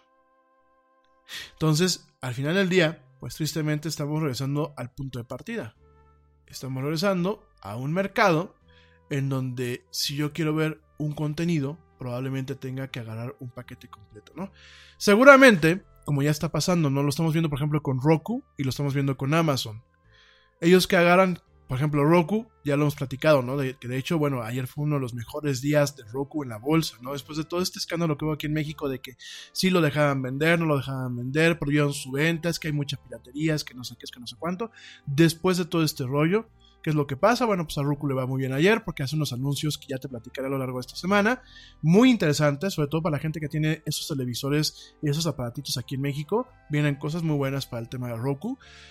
Hace muy buenos anuncios, eh, pinta todo muy bien, pero ¿qué dice Roku en Estados Unidos? Dice, yo te voy a ofrecer una plataforma que no solamente es mi sistema, no solamente es mi, mi, sistema de streaming ni mi interfaz gráfica, te voy a ofrecer una tienda en donde si tú quieres contratar Starcy, quieres HBO Go, ESPN, el paquete de Disney, lo vas a poder hacer directamente desde mi tienda. Vas a poder accesar a los contenidos de esos eh, paquetes a través de mis, de mis aplicaciones especiales o de una aplicación normal que se llama Roku Channel. Y aquí en México todavía no está disponible, pero ya en Estados Unidos ya es. A través de Roku Channel tú vas a poder ver contenidos de HBO Go, contenidos de Warner Brothers, contenidos de etc. Y eh, todo lo vas a tener, me lo vas a pagar a mí como intermediario y yo de ahí se los voy a pagar a los distribuidores, ¿no? Y puta, de alguna forma estamos regresando al tema del cable, ¿no? Al tema de la televisión de paga como la conocíamos. Entonces, pues, eh, por un lado es prometedor. Yo, yo creo que los mercados deben de de evolucionar, los mercados deben de, de, continuar. ¿Por qué? Porque en el momento que un mercado crece, evoluciona, al final del día, pues se termina materializando más opción para, para el consumidor y más empleos por otros lados, ¿no? Pero sí estamos regresando a un tema, perdón, sí estamos regresando a un tema que la verdad yo pensé, yo y mucha gente pensamos que íbamos a poder acabar con él. Que realmente íbamos a tener a un Netflix, a un Hulu y quizás a un proveedor más y ya moría. Y ahora volteas a ver, y bueno, ya lo decía ayer este Ernesto, ¿no? Con esta plataforma Dazón. Dazón directamente para el tema de los deportes. Más ESPN online. De creo que aquí en México no hay aplicación de ESPN, pero en Estados Unidos sí hay. Por si quieres tú el streaming de deportes, ¿no? Más todo lo que ya hay, ¿no? Netflix, Apple, ahora con, el servicio de Apple TV que, que está preparando, eh, obviamente Disney, Warner Brothers. Y cuando te das cuenta, pues volvimos al punto de inicio, ¿no? Y eso es algo que podemos esperar hasta 2019. Podemos esperar este menú a la carta, en donde vamos a tener que hacer como un, pequeño, un pequeño rompecabezas, no solamente con qué selección de servicios vamos a utilizar, sino qué presupuesto le vamos a dedicar. Y quizás vendrá una de las decisiones más difíciles me quedo con la televisión que tengo ahorita. Me quedo con Sky, me quedo con DirecTV, me quedo con etc. O corto y mejor cambio toda mi operación directamente a los servicios de las plataformas de streaming e internet. Va a ser muy interesante, vamos a ver cuál es la evolución. Por, por, supuesto, en Estados Unidos ya hay un servicio que se llama Sling TV. Sling TV lo que te proporciona es televisión en vivo, directamente a tu, a tu, pantalla, televisor, televisión en vivo, es decir, canales en vivo, canales locales en vivo. Eh, de alguna forma, pues ahí le está dando un, puñalazo, una puñalada muy somera y, muy sutil y muy velada a lo que es la televisión de paga convencional, ¿no? Y quizás no sea ni este año ni el año que viene por el tema del ancho de banda y del acceso a Internet, que aún en Estados Unidos sigue siendo muy, eh, muy reducido. Eh, de hecho, a nivel internacional, bueno, pues Estados Unidos no es el país con mayor eh, base de usuarios de Internet instalada, ni el mayor, ni, la, ni la base más significativa en el tema del, ancho de banda, perdón, del ancho de banda. Obviamente habrá que ver una evolución, pero pues eso es Estados Unidos y el continente americano, ¿no? Últimamente uno, uno voltea a ver el tema en, en, Europa. Y bueno, el tema de la televisión por internet en Europa lleva. no lleva 10 años. Lleva prácticamente dos décadas. Cuando yo vivía allá en España, había un servicio que se llamaba Imagenio, que Imagenio era de Telefónica. Entonces era muy curioso porque era tu televisión de paga. Tu televisión de paga y tu, televisión eh, normal. O sea, tu televisión tenías canales, canales en vivo canales de la TDT, la televisión digital terrestre, que allá en, España empezaba a llegar con mucha fuerza y que fue el apagón, el apagón analógico y de pronto pues bueno, empiezas a ver las televisiones en digital y todo este tema. Todos esos canales lo tenías directamente en Imagenio, más los canales que Imagenio te ofrecía, ¿no? Y yo te estoy hablando de, un tiempo en donde, bueno, pues todavía eran televisiones. A ver, ¿cuándo fue cuando yo contraté Imagenio en Estados Unidos, en, en España? 2005, ¿no? En el 2005, ya Imagenio, bueno, pues era toda la definición estándar, no era alta definición todavía el tema de las pantallas HD eh, y Full HD era un tema costoso. 2005, ¿eh? En poquitos años cambió toda esa perspectiva. Y eh, pues directamente me acuerdo que yo pagaba lo que era un triple play, tenía internet, teléfono y el imagenio. Ellos llegaban con un aparatito que lo conectaban directamente al router. Tú tenías 6 megas de velocidad para ti solo y los otros 4 o los otros 5 que no te, no te venían incluidos en el paquete eran exclusivamente para Imagenio, para que tú pudieras este, utilizar el servicio. Y háganse de cuenta que era un Sky o era un Easy, un cablevisión y esto, directamente todo a través de Internet. Entonces, de alguna forma me queda claro que Europa y buena parte del continente asiático, bueno, buena parte de la región asiática, todo lo que es Japón, todo lo que es mismo China, lo que es Singapur, lo que es Hong Kong, me queda claro que ellos ya van muy adelantados en muchas cuestiones, me queda claro que el mercado y la, y la infraestructura tecnológica es muy diferente a lo que tenemos en las Américas, pero al final del día no te extraña que a lo mejor en, en, cinco años estamos hablando de un corte directamente a los servicios de televisión de paga, en donde ya realmente empiecen a haber una irrelevancia total eh, la televisión de paga como tal, la televisión de paga como, como un aspecto aislado. Y realmente, bueno, pues empecemos a, escoger y a jugar con estos rompecabezas de lo que son las plataformas de streaming para estos temas, ¿no? Entonces, bueno, realmente... Eh, pues es, es, lo que se viene en este sentido. Lo que está haciendo Apple directamente, pues es una, es una decisión adecuada el suministrar o el permitir el acceso a la tienda de iTunes para la descarga de películas y para el acceso al, servicio de Apple TV. Me, gusta mucho lo que está haciendo. No es como que Steve Jobs jamás lo hubiese permitido, no es de que se están, están eh, doblando el brazo, no es de que, ay, por ahí yo veía en las redes, ¿no? Tenemos aquí una frase muy idiota, ¿no? De, ay, se la metieron doblada a Apple y ya está cediendo. No, aquí señores, es una decisión de negocio y es una decisión de negocio que al final del día nos va a beneficiar a ti y a mí. Entonces, eh, a lo largo de este 2019, ¿qué podemos esperar? Podemos esperar que pantallas inteligentes como Samsung, LG, Sony, Vicio tengan la aplicación la aplicación de eh, iTunes para estas pantallas y probablemente empecemos a ver esta plataforma en eh, directamente en otros dispositivos, ¿no? Ahora, tampoco es que es por último, ya con este tema, no es nada wow, porque hay que recordar que iTunes existe para PC. Es una, el, programa de iTunes para PC es el programa tal cual como lo tenemos para la Mac, en donde tú puedes descargar películas, puedes ver películas, puedes descargar videos, puedes escuchar directamente radio y puedes descargar música y puedes armar tu colección de música. Y hay que recordar que el servicio de Apple Music, el servicio de Apple Music que es la competencia a Spotify, a estas cadenas de streaming, Apple Music también está disponible para Android desde hace mucho tiempo. Entonces, yo creo que es una estrategia muy adecuada a lo que está haciendo Apple. Está diversificando su portafolio de, inversión de, mercado.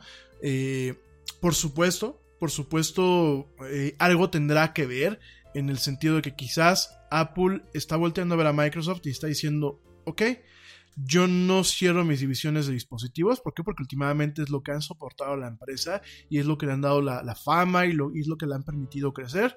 Pero voy caminando hacia un entorno en donde Apple tendrá o espera un ingreso significativo a partir de convertirse en una empresa de servicios, a partir de eh, convertirse en una empresa de contenidos y de ofrecer soluciones que directamente caen en el tema de los servicios, ¿no?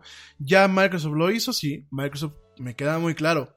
Por supuesto que todavía tiene el tema de los dispositivos, pero hoy vemos a Microsoft ya no como una empresa que te vende el Windows o que te vende el Office, sino que te alquila el Windows y te alquila el Office. Ojo. Y yo creo que Apple eh, no creo que llegue a este tema, pero probablemente para allá va. Déjame también antes dime un corte porque ya me están aquí jalando los las orejas, déjame también te digo, eh, el tema de que Apple y Samsung están esperando eh, ganancias no tan buenas como lo, lo que ellos pensaban, obedecen a varias cosas que vamos a platicar después del corte. Pero primeramente obedecen, sí, a la guerra comercial que se tiene a nivel mundial ahorita, esta guerra comercial que el señor Trump eh, arrancó, pero también al tema de que los teléfonos se han vuelto un commodity. Cuando un teléfono se vuelve un commodity, cuando un objeto, hablamos ya de un commodity, pierde un valor referencial y se convierte en algo más. Entonces tenemos una saturación en el mercado de los smartphones, me queda muy claro. Tenemos una saturación muy importante tanto por el bando de Apple, iPhone y iOS, así como por el lado de eh, Android con todas las marcas que producen teléfonos Android. Tenemos esta saturación. Tenemos una competencia ya en calidad, ya no en precio, sino ya en calidad por parte de las empresas chinas como Huawei. Eh, empezamos a ver, digo, yo hace un año que les dije, Huawei no lo compren. Pero yo empiezo a ver que los chinos, pues ahí van, poco a poco. Los, los chinos han ido aprendiendo de estarle armando y ensamblando y fabricando teléfonos a medio mundo y computadoras a medio mundo durante los últimos 20 años. Es normal que todo ese know-how no lo piden y lo aprovechen para ellos. Entonces empezamos a ver teléfonos muy interesantes. Hay varios de la línea Huawei que me parecen interesantes. No los he probado. Si Huawei me quiere mandar aquí un, par de teléfonos para probarlos, bienvenidos. No los he probado, pero me parece que son interesantes. Entonces vemos esta competencia. Vemos esta pues inundación de teléfonos y de opciones en el mercado. Y por eso mismo empezamos a ver de que el teléfono, como tal el smartphone, se vuelve un commodity y que los ciclos de actualización continua de una vez cada año que están haciendo tanto Apple como Samsung, quizás, quizás deban de acabarse. ¿Por qué? Porque no son costeables para el consumidor. Pero bueno, de esto y más, te lo platico regresando al corte, te recuerdo mis redes sociales, facebook.com diagonal la era del Yeti, Twitter, arroba el Yeti oficial, Instagram, arroba la era del Yeti, y por supuesto ya estoy ahí en YouTube para que me puedas escuchar y para que te puedas suscribir al canal en la era del Yeti. No te desconectes ni te vuelvas obsoleto, estamos platicando de smartphones y mucho más en esto que es la era del Yeti. Ya vuelvo.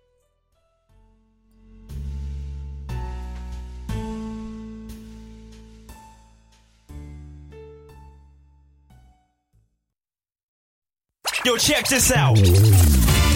Este corte también es moderno. No te vayas.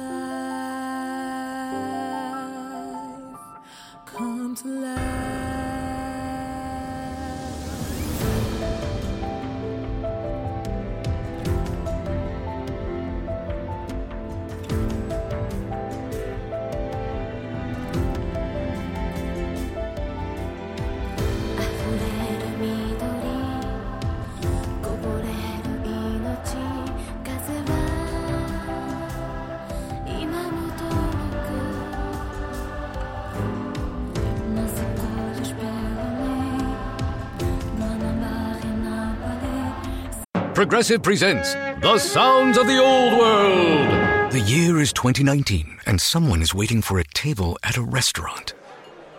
Thompson, party of four. Thompson, party of four. Thompson, part. Oh, there you are. This has been The Sounds of the Old World. Brought to you by Progressive, where drivers can still switch and save like it's 2019. Quote today at progressive.com. Progressive Casualty Insurance Company and affiliates. Nada es más importante que la salud de tu familia, y hoy todos buscamos un sistema inmunológico fuerte y una mejor nutrición. Es por eso que los huevos Egglands Best te brindan más a ti y a tu familia. En comparación con los huevos ordinarios, Egglands Best te ofrece 6 veces más vitamina D y 10 veces más vitamina E, además de muchos otros nutrientes importantes, junto con ese sabor delicioso y fresco de la granja que a ti y a tu familia les encanta. Todos queremos lo mejor para nuestras familias. Entonces, ¿por qué no los mejores huevos? Solo Egglands Best. Mejor sabor, mejor nutrición, mejores huevos. We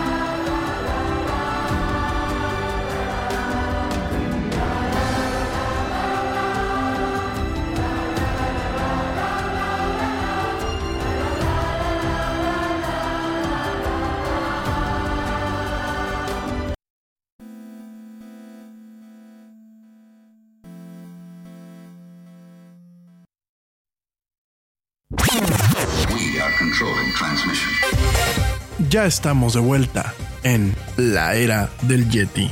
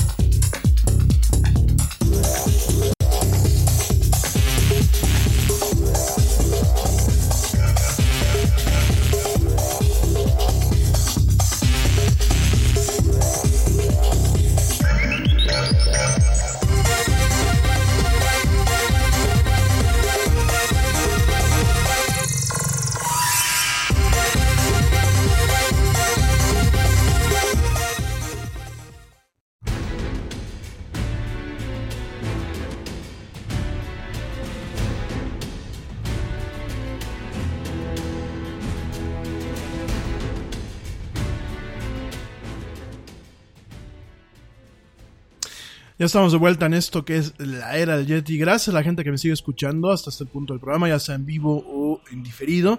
De verdad, muchísimas gracias. Por cierto, eh, por aquí me hacen algunas preguntas que ya contestaré el día de mañana. Eh, sobre todo, bueno, preguntas en torno al consumo de servicios de anime. Por ahí eh, ya encontré la forma de consumir este directamente Funimation para la gente que le gusta el anime. Fíjense que es muy curioso. Antes me preguntaban, oye, ¿cómo podemos piratear, no? Y creo que con todo y es y los retos económicos que estamos viendo hoy en día, hay gente que al final del día quiere pagar por los servicios, lo cual me parece muy válido. Es una pena que las empresas no busquen el diversificar el tema de los derechos y ofrecer los servicios eh, de streaming, por ejemplo, los catálogos y los servicios de streaming en el caso de Funimation, pues como se, se ofrecen en otros países, ¿no? Ya encontré por ahí la forma, igual se las pongo directamente eh, ahorita por Messenger en, en, un ratito más y bueno, ya mañana platicamos de estos temas, ¿no? Oigan, pues entre las cosas, eh, no sé si son ridículas o realmente estamos viendo el progreso y la tecnología que nos topamos en, el, en este evento, en el CES, allá en Las Vegas, como cada año, es un display inteligente de 27 pulgadas de General Electric que, bueno, pues directamente va encima de la estufa. A ver si. Eh, General Electric crea prácticamente una campana inteligente, así tal cual, o una campana que tiene una bonita televisión enfrente y que bueno, intenta o piensa los amigos de General Electric que bueno, reemplazará directamente lo que es tu campana para que tengas ahí una pantallota además de la tele que puedas tener ahí en tu en tu cocina donde bueno, pues además eh, directamente, bueno, pues es una pantalla, es una pantalla de 27 pulgadas que corre Android y que eh, funcionalmente reemplaza todo lo que es la, la, campana, la campana que está encima de la estufa, ¿no? Así como lo escuchas. La compañía, bueno, primeramente anunció este dispositivo en el CES del año pasado, pero nunca lo lanzó. Sin embargo, bueno, pues ahora presenta en este evento una versión actualizada con una interfaz bastante mejorada y eh, con muchas características como videollamadas y por supuesto, para que quieras una pantalla eh, directamente en cualquier parte de tu casa, pues para poder ver Netflix o para poder ver YouTube, ¿no? Este dispositivo que se llama Kitchen Hub soporta también Google Assistant, lo cual, bueno, pues eh, te va a permitir en algún momento preguntarle a Google que te dé listas, listas de para hacer el shopping o bien listas para ir a hacer el mandado como decimos aquí en México para directamente preguntarle recetas o para controlar otros dispositivos inteligentes en tu casa como termostatos, luces y cámaras, ¿no? Este Kitchen Hub corre también aplicaciones, ya lo dije, aplicaciones como Netflix y Spotify para que bueno, pues mientras tú estás ahí preparando las cosas en la estufa puedas ver lo que es The Great British Baking Show o bien escuchar la música mientras estás eh, cocinando, ¿no? Además, bueno, pues tenemos una cámara, una cámara cenital que permite tomar fotos de lo que estás cocinando y directamente, sí, porque por supuesto, no podemos tener una, una campana inteligente sin una cámara que nos permita presumir lo que estamos haciendo para subirlo inmediatamente en nuestras redes sociales, ¿no? Más precisamente a Instagram. Ya me imagino, ¿no? Ya me imagino ahí tener campana inteligente y cada vez que vas a cocinarte unos frijolitos o un arrocito, pues directamente lo, estés presumiendo en tus redes sociales como si fuera una de estas recetas de Tasty, ¿no? Ya, me imagino. Yo creo que se volvería muy jocoso el tema, ¿no? Eh, además tiene una cámara frontal para eh, directamente eh, hacer videollamadas. Es decir, pues siempre, sobre todo para las recién casadas, que le puedan hablar a mamá y preguntarle, bueno, recién casadas en, eh, en, el aspecto viejo de lo que era el papel y el rol de la mujer, ¿no? Porque ahora, bueno, desde que desde mi mamá, ¿no? Yo me acuerdo que mi mamá cuando se casó con mi papá le dijo, a ver mi rey, Aquí los hotcakes no son como los hace tu mami, porque mi abuelita, que en paz descanse, mi abuelita sí hacía la harina de los hotcakes y todo el rollo. Aquí los hotcakes son eh, Anjumaima, es decir, ya son hechos. Aquí el mole no es como el que hace tu mami, porque mi abuelita, mis respetos, hacía un mole, mi abuelita, que en paz descanse, mi tía Lola, hacían un mole riquísimo, ¿no? Y mi mamá le leyó la cartera a mi papá cuando se casó con él, le dijo, aquí no hay ningún mole hecho a mano, aquí hay mole Doña María, que aparte se los recomiendo mucho, ¿eh? Fíjense que el fin de semana pasado mi mamá hizo ahí un, un molecito rico de Doña María con pollo. Y, y la verdad es la neta, estos, estos tetabricks, eh, ahí hasta almendrado, la verdad es la neta, ¿eh? Entonces ya me imagino ahí, este, bueno, no faltará quien, a lo mejor si agarre, ah, ya viene aquí el papá del Yeti, ¿eh? Ya se metió aquí en la, en la cabina. ¿Quién te autorizó a, a encuerarnos? Nada, pues estoy aquí platicando con la audiencia el tema de la tecnología, porque pues yo, esta campana inteligente, pues imagínate que alguna muchacha le habla a su mamá para preguntarle la receta, ¿tú crees que hoy en día todavía eso sea posible? Ya no hay molcajete, ya no hay metate. Hay muchas prófugas, pero metates. ¿Qué pasó, papi? ¿Cómo estás? Bien, este, ¿y tú echando mentiras No, ¿cuál mentiras al auditorio? Ya está aquí el papá del Yeti comploteando aquí en la, en la cabina. Entonces, bueno, pues directamente esta Kitchen Hub ya se nos ofendió, ¿eh? Ya lo tenemos aquí al rato, me van a echar aquí un montón, ¿eh? Oigan, a no me mandan a los guachicoles, ¿eh? Porque veo que se están aquí encendiendo en las redes sociales. Es esta Kitchen Hub retomando el tema, bueno, pues directamente eh, va a estar disponible en algún momento de entre 1.199 dólares a 1.399 dólares, dependiendo de si tú escoges este dispositivo en acero inoxidable o en un eh, acabado mate. Eh, se espera que bueno se lance y se comercialice a partir de mayo de este año. Y solamente hay un tema, ¿no? Eh, aparentemente no vienen las especificaciones de que el Kitchen Hub pues directamente tenga resistencia al aceite y, al, y a que se embaren las cosas, ¿no? Yo me imagino, a ver, vamos a hacer un análisis aquí, ¿no? Y por eso les dije pues que este era un tema mucho de risa, ¿no? Tenemos una, una, una campana inteligente con una pantalla que obviamente tiene electrónicos, ¿no? Imagínense todo el calor que va a generar, pues obviamente la estufa. Eh, por más tonterías que tú pongas ahí en la estufa va a generar un calor y además de eso que realmente no tenga no tenga una resistencia al agua a la grasa que pues la grasa salpica no sobre todo cuando estás haciendo cuestiones con, con bastante aceite pues obviamente salpica y bueno realmente aquí la cuestión es qué tanta durabilidad va a tener este dispositivo sobre todo porque es un dispositivo que no está nada económico es un dispositivo que bueno ya hablando de 1400 dólares pues son al tipo de cambio si se mantiene como está, son casi 28 mil pesos. Vamos a pensar que aquí lo vendan en 40 o 50, porque saben que aquí somos muy exagerados. Y que de pronto se te descomponga, porque pues obviamente te pusiste a hacer taquitos o flautas y pues directamente se fastidie la, la campana, ¿no? Pero bueno, al final del día es interesante ver estos dispositivos. Es un dispositivo que, bueno, de alguna forma eh, mantiene esta guía o mantiene esta línea de lo que es la casa inteligente.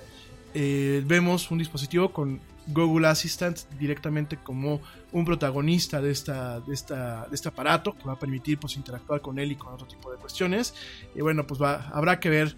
Habrá que ver directamente pues eh, qué tanto impacto tiene, qué tanta gente lo compra y sobre todo estaremos a tanto de aquellas recetas que nos suban profesionalmente para hacer frijolitos y arroz a través de estas parrillas inteligentes. Pero bueno, Lo que pasa es que el mercado es americano y los americanos no fríen tanto.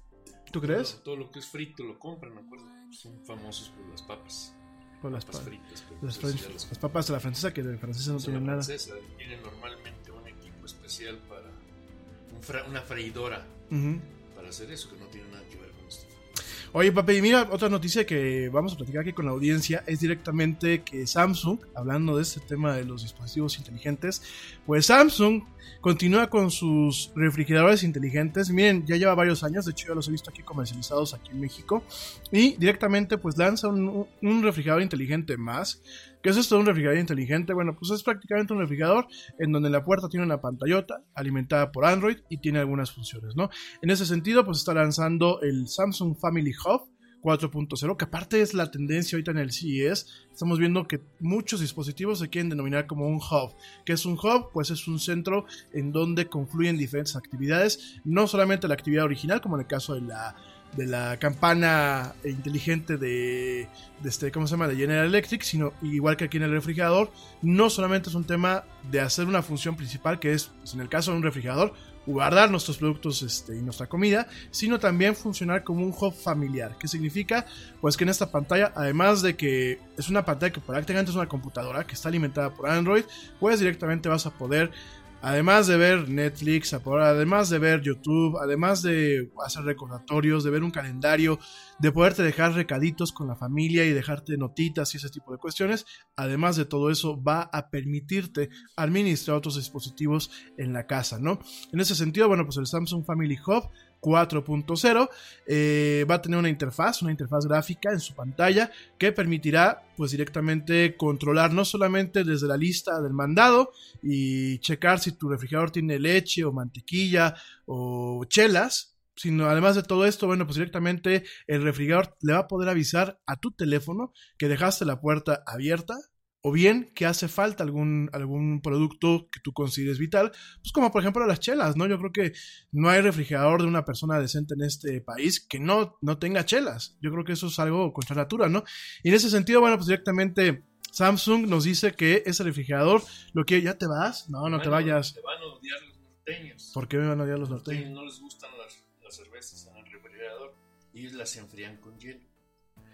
Nah, pero, Ah, pues, ¿Cómo que no? ¿Y a poco allí vas a ver este pero México no es todo el norte, papá. No les des cuerda porque... Pero en el sur ni siquiera toman cerveza, pues, ¿Y en el centro qué? Aquí sí nos portamos bien. Aquí somos gentes de bien, aquí en el Bajío. Con, la- con los cementos de Londres. no te vayas, pa, no le saques, no le saques, vente para acá. Saludos al papá del Yeti. Oye, gracias, papito. Pues súbanse más acá a la cabina. No le saquen, no le saquen. Oigan, pues en este sentido nos dice Samsung que quiere hacer este refrigerador como un asistente de casa inteligente y menos como pues un refrigerador común y corriente, ¿no? De hecho va a tener pues una función que se llama el tablero de familia personalizado, que bueno, permitirá a los usuarios agregar y customizar sus actividades y sus intereses, ¿no? Mientras tanto, bueno, pues directamente esta pantalla va a ser más funcional y va a ser más fácil de usar, ¿no?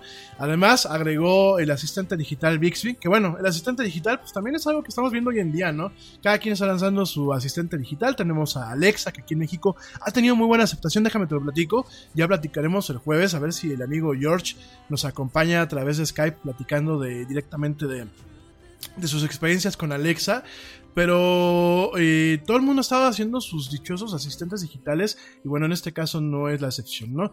Eh, Samsung tiene un asistente que se llama Bixby, que pues aparte, bueno, se conecta con algunas interfaces de, directamente de Google y pues directamente este refrigerador lo va a tener, va a permitir pues directamente poder, poder controlar muchas cosas a través de este refrigerador. Si tu casa es inteligente, pues vas a poder programar tiempos, vas a poder controlar la calefacción, vas a poder hacer diferentes cosas, ¿no? Entonces, pues es un refrigerador, ya lo hemos visto, de hecho ya por ejemplo en Palacio de Hierro aquí en México no está haciendo ningún comercial, antes de que me vean feo. Palacio de Hierro y Liverpool ya me ha tocado estos refrigeradores, son unos refrigeradores muy bonitos, pero la verdad están muy costosos para lo que son. Igual el Yeti el día que tenga dinero y tenga la necesidad de cambiar de refrigerador, probablemente caerá con ese tipo de nerdadas, claro, siempre y cuando tenga dinero o en mi riñón, que tengo mi riñón que es el riñón comodín, que siempre digo que es el que voy a hipotecar para comprar tecnología, pues bueno, está en buen estado y lo puedo hipotecar. Entonces en este sentido, pues eh, son dispositivos eh, interesantes, pero que al, al final del día todavía se cae un poquito en el tema del gimmick, ¿no? Y sobre todo es muy interesante porque aparte yo me pregunto el mercado mexicano. A ver, vamos a ser muy fríos. El otro día mm, eh, me acuerdo que fui al banco. Y fui al banco para algo que al final me retacharon, que era el pago de la luz. Eh, me vas a decir, oye Yeti, pero ¿cómo estás diciendo en el radio tú que eres don tecnología que vas a pagar la luz al banco? Fíjense que sí. Fíjense que sí, porque aquí en la casa del Yeti hay una señora que dice que si no eh, presenta al Yeti el estado, el recibo de la luz con un sello del banco, no se lo hace válido. Así. No digo qué señora es porque ahorita también entra aquí a la cabina, ¿no? Saludos a mi mami hermosa, te mando un besito, mamita. Y este. Y, y llego yo al banco, fue ahora en diciembre, llego yo al banco, a unas sucursales muy padres de Banamex, que ahorita están manejando unas, unas sucursales así súper este, modernas, al igual que las de Santander, que realmente son sucursales muy americanizadas, con mucho espacio de seguridad, mucho espacio personalizado. Y llego y digo, me dicen, ¿a qué viene, no? Y le digo yo, pues vengo a apagar la luz. Y me dice, pues utiliza uno de estos cajeros automáticos que están acá, ¿no? Y yo así como que volteo y veo unos cajeros así grandotes que son para ese tipo de pagos de servicios, ¿no? Y le digo, este... Y me da... Fíjense nada más, ¿no? El Yeti, ¿no? Y le digo, oye, ¿y me da un sello? Y se me queda viendo así el cuate, ¿no? Me dice, ¿cómo que te da un sello? Sí, o sea, si yo pago en ese cajero, me va a dar, me va a sellar mi, mi ¿cómo se llama? Mi, mi, mi recibo de la luz. Y me dice, no, te va a poner con una impresión de máquina que se pagó la luz, pero no te va a poner ningún sello, compadre. Y aparte se me queda viendo porque dice, pues es que, eh, a ver, déjame, te explico, ¿no? Y a lo mejor es un contraste porque pues una cosa es que llegue a lo mejor una persona medio mayor a, a preguntar esto a que llegue un chavo con un servidor, ¿no? Y le digo, no, ¿sabes qué? Es que eh, en- realmente estoy pagando el recibo de la luz de otra persona. Ajá, mentiras. Pero bueno, no, podía yo quedar más con mi oso ahí. Vengo a pagar el, recibo de la luz de otra persona. Y esa otra persona me dijo que quería el sellito porque ya está acostumbrada, ¿no? Y el chavo agarra y me dice, mira, voy a checar si hay mucha gente en cajas. Lo único que te puedo decir es, hazlo en el cajero o hazlo por internet. Porque no te puedo, no te puedo recibir porque son operaciones que estamos tratando ya de diversificar y de mover a otras partes, ¿no? Otra, no, pues este, bueno, ¿no? Y ya checa, porque traen su intercomunicador, eso también me encantó. Todos en la sucursal traen su intercomunicador. Quiero pensar que para un tema de seguridad. Y me dicen, ¿sabes que hay mucha gente en la caja? O utilizas el cajero o lo pagas por tu banca electrónica. Ah, bueno, más ni hablar, ¿no? Yo me fui muy alegre porque me salí con la mía de poder pagar por internet, como yo siempre he pagado la luz por internet. Hasta que, bueno, el alto mando me dijo, no, compadre, pagas la luz con el sellito. Y es muy chistoso esto que vemos en el mercado mexicano, porque platicando con la gente del banco me dicen, este tipo de sucursales no han sido muy populares y de hecho son muy espaciadas, no hay en todas las ciudades y solamente la inversión que se hizo para remodelar y para armar toda la infraestructura de estas eh, sucursales por el momento va a estar detenida. Y va a estar detenida porque no hubo la aceptación necesaria del público. Porque el público todavía busca ir a un banco a hacer todas sus operaciones y busca que un ser humano lo atienda hasta para ese tipo de cuestiones, ¿no? Entonces es muy interesante porque cuando yo viví en España, ir al banco era como, como ya era muy poco relevante. Te estoy hablando de hace eh, un buen rato, digo, y, mi gente en España, no, no se me ofendan con lo que le voy a decir, a mí me encanta el país y son la madre patria, al igual que otros países, pero dentro de estas similitudes que tenemos con, con- con- como pueblos, como pueblos latinos, pues tampoco es que son uh, ultramodernos, ¿no? Hay muchas cuestiones que les rezagan, ¿no? Sin embargo, en ese sentido van bien avanzados. Y yo te hablo ya en el 2000 y cacho, bueno, 2000 y 2002, que fue cuando yo me fui para allá, 2002-2003, se me van un poco las fechas, 2003 que yo me fui para allá, tú ya llegabas a las sucursales de los bancos y ya no eran las sucursales como las vemos aquí en México. Eran sucursales principalmente de atención al cliente y eran sucursales como de, a ver, falló la banca electrónica o falló el cajero automático, pues llégale, compadre. Pero eran como que el último recurso, o sea, tú ibas a una sucursal en la ciudad y muy pocas eran sucursales muy grandes. Eh, era muy chistoso porque las cajas, la caja era caja y digo, yo hablo de aquel entonces y un banco donde yo tenía mi cuenta que era la Caixa. Este, llegabas tú a la, a sucursal de la Caixa y la caja como tal no, era. Era un escritorio con facilidades de caja, pero realmente era un escritorio donde también te daban un tema de atención al cliente. ¿Por qué? Porque todo lo manejabas por medios electrónicos. Fíjate, la cuenta de ahorro o la cuenta de débito te daban una libreta. Como aquí en México hace ya muchos ayeres, yo me acuerdo que en los 80s y en los 90s, pues a uno le daban el tema de este, la libreta. El- y de hecho aquí el, BB el banco BBVA Bancomer mucho tiempo tuvo lo, el dichoso libretón. Y, este, y te dan tu libreta, ¿no? Y tú decías, oye, ¿cómo actualizo la libreta? No lo voy a estar actualizando a mano como se hacía antes, ¿no? Pasa al cajero, aquí en el cajero de afuera, tu libreta también es tu tarjeta de débito. Entonces tú metes la libreta, tiene una cinta magnética, pones tu pin y además de actualizarte las operaciones, que para mí era un- como que un tema de magia, porque pues una libreta como la abría la máquina y, imprimía con precisión, porque nunca, nu- yo tengo aquí, mis libretones todavía y me, me- canso de, de ver cómo eh, con precisión la, la, impresora imprimía cada, cada, este, cada movimiento u operación que tú hacías, ¿no? Y te actualizaba la libreta. Entonces tú agarrabas y a lo mejor no traías tu tarjeta de débito, pero traías tu libreta. De hecho, yo no me acuerdo. Le voy a preguntar a, la Gansi, que fue la que me acompañó, le voy a preguntar a ella si en algún momento nos dieron tarjeta de débito. Yo no me acuerdo haber tenido tarjeta de débito. Sí tuve tarjeta de crédito, que me dio la caixa, pero todo lo demás era a través de la libreta. Entonces con la libreta tú llegabas y decías, quiero sacar dinero del cajero, metías la libreta, te hacía la actualización y te daba tu dinero, ¿no? Y, yo, y tú ya llevabas un control en tu libreta, lo llevabas normal. Y las sucursales ya en aquel entonces buscaban de que una de dos, o te fueras a los recursos automáticos o te fueras a los recursos electrónicos.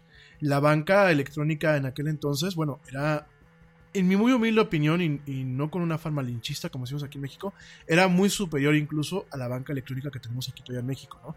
Yo me acuerdo que, por ejemplo, la Caixa. La Caixa, bueno, la Caixa como tal, fíjense, es muy curioso, ya les platicaré algún día. La Caixa es una caja de ahorros. Se creció después como un tema netamente financiero, pero originalmente parte como una caja de, de- ahorros, la caja de ahorros de Barcelona, ¿no? Por eso se llama la Caixa, ¿no? Y era muy curioso porque en la Caixa tú decías, tengo una tarjeta de crédito, ¿no? Órale. Entonces tú estabas en el sistema de la Caixa, no me acuerdo cómo se llamaba, Caixa Online, o no me acuerdo cómo se llamaba el sistema en línea. Entrabas al sistema, ya te logueabas todo el rollo y te daba la opción directamente desde la página web, directamente desde la banca electrónica, de poder eh, parcializar los, este, las compras que tú habías hecho, parcializarlas a X número de mensualidades, ¿no? En ocasiones con intereses, en ocasiones sin intereses te daba chance de que si tú ya no querías te- mantener parcializado el tema y querías pagar el resto de un solo jalón, sin necesidad de hablar con nadie, automáticamente hay un botón que decía cancelar parcialización y todo lo que tú ya tenías te lo contemplaban y ya te decía, bueno, pues vas a pagar tanto ya sin el interés porque ya no hay un, tema de intereses porque vas a pagar por adelantado, ¿no? Y era todo muy cómodo y podías pagar X número de servicios desde ahí, las transferencias eran muy sencillas, no hay este tema, por ejemplo, aquí en México, yo sé que en otros países de América Latina y mismo en Estados Unidos no es tan complejo. Aquí en México, eh, pues como vivimos con el tema del lavado de dinero y que el mal uso del, dinero en la banca electrónica y bueno, cada rollo que yo digo, bueno, esto, quien realmente quiere lavar dinero, lo va a lavar, quien realmente quiere transarse un banco lo va a hacer y realmente pagamos justos por pecadores. Y este... Y aquí existen mecanismos en donde tú agregas una cuenta y tienes que esperar media hora como mínimo, media hora, a que la cuenta cae, quede dada de alta porque la checa, supuestamente la checa el, ba- el Banco Central, ¿no? Supuestamente la operación de agregar la cuenta la checa el Banco Central, ¿no? Entonces, eh, es muy complejo porque allá en España y mismo Estados Unidos no me dejan mentir. Tú agregas una cuenta y es más, el sistema te pregunta, ya la agregaste, ¿quieres hacer un depósito en este momento a esta cuenta? Y te quitas de líos, ¿no? Y en aquel entonces no, no habían los tokens como ya ahorita, ¿no? Tenías unas tarjetitas donde venían las claves, ¿no? Y te decía, a ver, clave tal, fila tal y tal. Claro que ese, método era un método poco seguro. Claro que era un método poco. eh, poco escalable. Poco, poco medular, modular, ¿no? Sin embargo, bueno, pues era un método que era muy sencillo. Y, y tú llegabas a las, a las sucursales de los bancos y la veías vacía. Entonces yo vengo a todo esto, van a decir, ay, el Yeti estaba hablando de refrigeradores y de pronto nos empezó a hablar de los bancos. Vengo a todo esto porque es muy curioso lo que ahorita dijo mi papá. El mercado norteamericano contra el mercado mexicano, ¿no? Y no es por un tema de falta de capital. Yo sigo impresionado al ver las listas de consumo de artículos de lujo y eso a nivel mundial. México siempre está en las listas. Hay, si no hay capital, hay por lo menos ganas de endeudarse, ¿no? Y, posibilidades de, de- de endeudarse, ¿no? Aquí lo que yo veo es este tema cultural.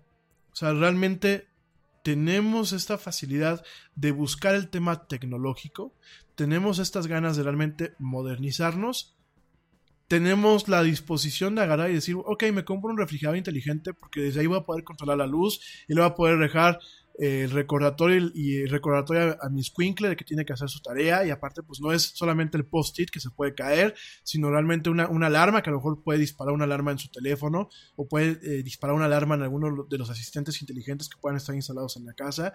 O sea, más allá del tema del gimmick o del marketing, por supuesto que estos dispositivos van encaminados a un a generar una infraestructura de lo que es una casa inteligente y de lo que son servicios de valor agregado a lo que es la, vida humana, la simplificación de la vida. Ahorita lo que vamos a platicar, las aplicaciones y los wearables. De alguna forma, sí, obviamente es un negocio, pero estamos busc- eh, están buscando las empresas que como parte del negocio facilitarte la vida. Oye, si yo no tengo la costumbre de pararme cada 15 minutos o cada media hora porque soy godín y mi trabajo me, requiere estar sentado enfrente de una computadora todo el día, pues tienes una maquinita que te va recordando y te va haciendo la tosa para que te pares por un tema de salud. Y en el caso de este tema de las, por ejemplo, las lavadoras inteligentes, los refrigerados inteligentes, la misma, fíjense, la misma campana inteligente, esta campana de estufa que, a ver, a mí me parece todavía el concepto un poco ridículo. Pero si lo manejas como una forma de interfaciar o de, tener un contacto con la tecnología, de facilitarle a la persona que está en la cocina controlar otros dispositivos y consumir algunos medios, pues tampoco me parece tan absurda, ni me parece tan exageradamente ridícula. Ahora, aquí la pregunta, si estuviese aquí mi amiga Gina, me diría, oye, güey, ¿y si funciona como campana? Pues sí, habría que ver ahí el tema, ¿no? Si realmente extrae, extrae eh, adecuadamente, pues lo que es el tema de los humos y de los vapores de cuando estás cocinando, ¿no? Y eh, evita que esos, esos aromas se queden impregnados. Habría que verlo. Coincido con, seguramente con Gina que diría eso, ¿no? Pero al final del día es hacer un, un, un parteaguas y decir, realmente México y otros países de Latinoamérica, ¿no? Estamos preparados para un tema de modernidad como ciudadanía.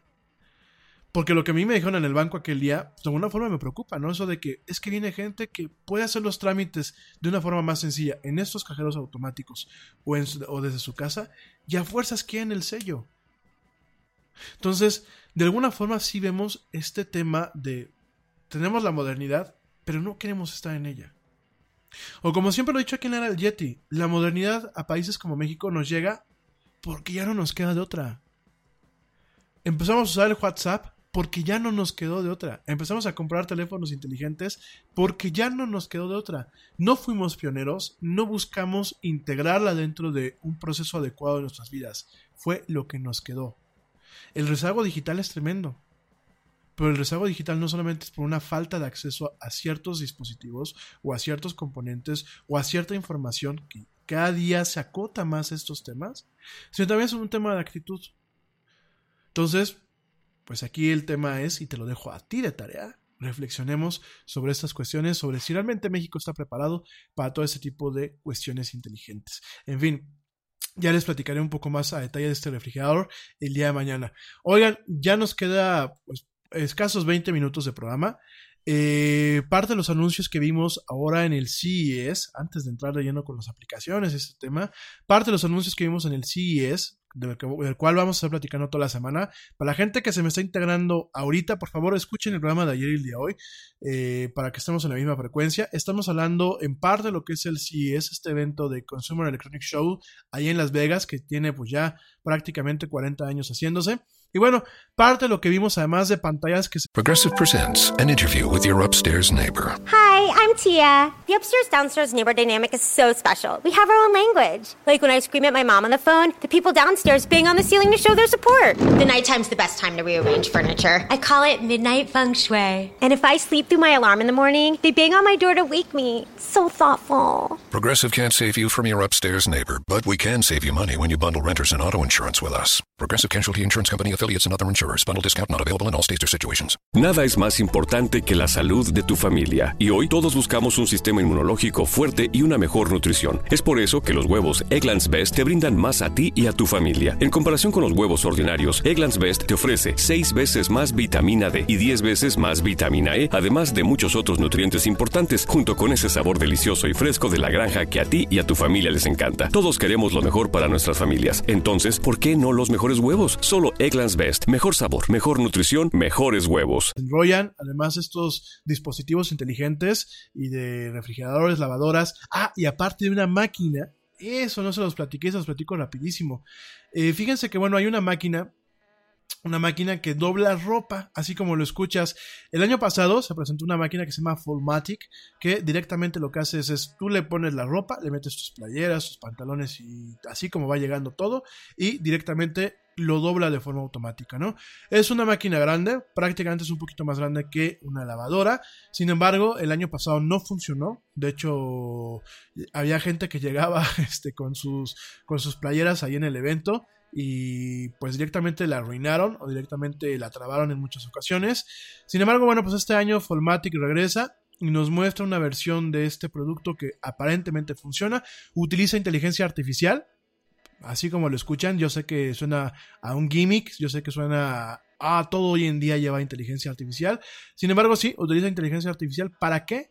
Para tratar de vislumbrar o entender cómo doblar la ropa dependiendo de la ropa que le metes y aprender de la retroalimentación que tú le das. Es decir, si le metiste un pantalón y te lo quiso doblar como una playera, pues tú le dices a la máquina que eh, directamente lo dobló mal, ¿no? Entonces esta máquina Foldimate, eh, pues esta versión eh, que presenta hoy, hoy eh, sí funciona. Tiene dos máquinas, bueno, es una de las, de las, de las marcas que presentaron allá en el CIS, en, el, en el CES presentaron estas máquinas que doblan ropa. La otra era una máquina que se llamaba Lounroid de 16 mil dólares, que bueno, pues aparentemente no caminó, no caminó bien. Sin embargo, bueno, pues Foldimate hoy, hoy, en este año, sí está funcionando. De hecho, les voy a compartir el video en unos minutos más. Esta máquina sí está funcionando. Es una máquina donde tú metes la playera, metes un pantalón, metes una falda y directamente reconoce qué tipo de prenda es en 5 segundos, la dobla y después en la parte de abajo bota un cajón con todas las prendas que le metiste directamente dobladas, ¿no? En ese sentido, bueno, pues Foldimate pues se presenta por segundo año en el CES, de alguna forma sobrevive, de alguna forma pues estamos viendo directamente que hay posibilidades para estas máquinas. Actualmente uno la ve y es prácticamente una fotocopiadora, es un maquinón grande. Además de todo esto, bueno, no hay una disponibilidad todavía anunciada, no hay una fecha de lanzamiento oficial. Eh, actualmente la, empresa está entrando en un proceso de manufactura y la empresa piensa que eh, va a poder mantener el valor de esta máquina por debajo de los mil dólares.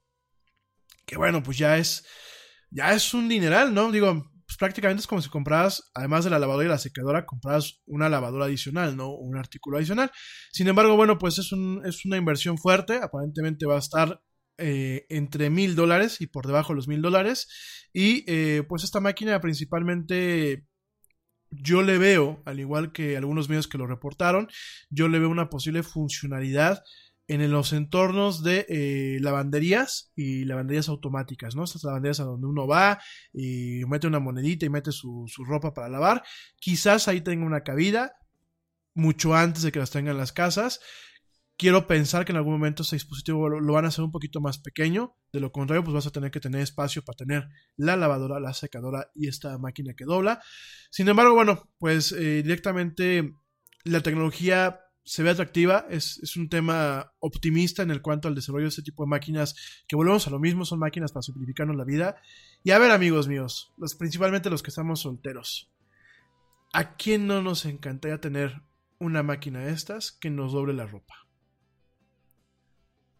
No, yo, yo fíjense cuando viví en España, que yo vivía solo, de verdad, eran, eh, en España tienen un término que se llama hacer la colada. Cuando vas a hacer la colada es cuando vas a lavar, ¿no? De verdad eran, fines de semana muy tortuosos. Primero, meter mi ropa y que la lavadora, que aparte era una lavadora, eh, una lavadora ya bien medio dada al queso, la que tenía en mi departamento, que la lavadora no me hiciera más trizas mi ropa, ¿no? Entonces ya de entrada, pues ahí había este tema como de misión imposible y de drama, ¿no? Y luego ya salía la ropa y era, ah, porque el Yeti, pues como buen soltero y como buen personaje que luego tiene la cabeza en las nubes, pues se le olvidaba que dejaba la ropa. Entonces llegaba en la noche y chin, la ropa que dejé en la mañana. Espero que mi mamá no me esté escuchando porque me va a dar unos jalones de orejas tremendos. Entonces tenía que volver a poner otra lavadora para lavar la ropa que se había quedado en la, en la lavadora ya húmeda y apestada y tenía que volver a poner la lavadora para volver a lavar, sacarla, colgarla, que tenía una pequeña microterracita ahí escondida que daba hacia el cubo del, del, edificio donde yo estaba, en donde, bueno, tenía a mis amiguitas las cucarachas que me visitaban y, prácticamente convivían conmigo. Ay, no, eran unas pesadillas que ya luego les platicaré. En donde el Yeti varias veces se cuestionó su hombría, porque con el tema de las cucarachas no se juega, amigos. Este, la verdad es que es horroroso tener un, un departamento infestado de cucarachas. Y bueno, ya salía yo, colgaba mis, mis, mis, chivitas y después doblalas. Ay, no. No, no, no, no, no, no, no. no.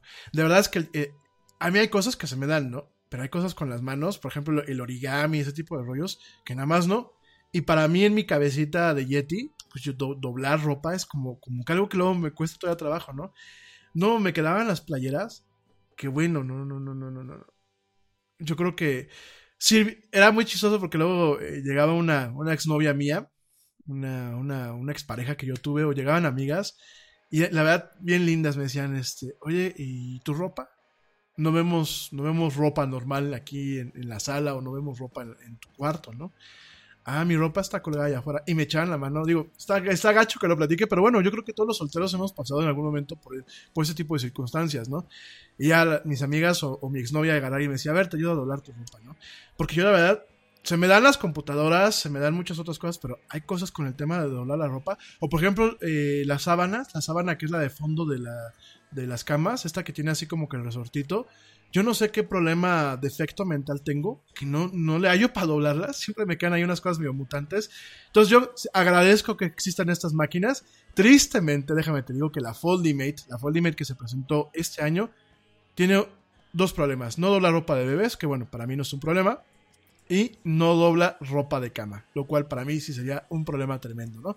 Pero bueno, todo lo demás lo dobla. Tú le metes una camisa, te dobla la camisa y te la, vaporiza para que quede sin arrugas, suéteres, pantalones y playeras. Y bueno, estamos viendo pues tecnología enfocada a que los solteros y a la gente que no nos gusta hacer muchas cosas, pues directamente nos apoyen, ¿no? Esto es la Foldimate, les voy a compartir este enlace. Y bueno, son de las cosas interesantes que lanzaron ahora en el CES.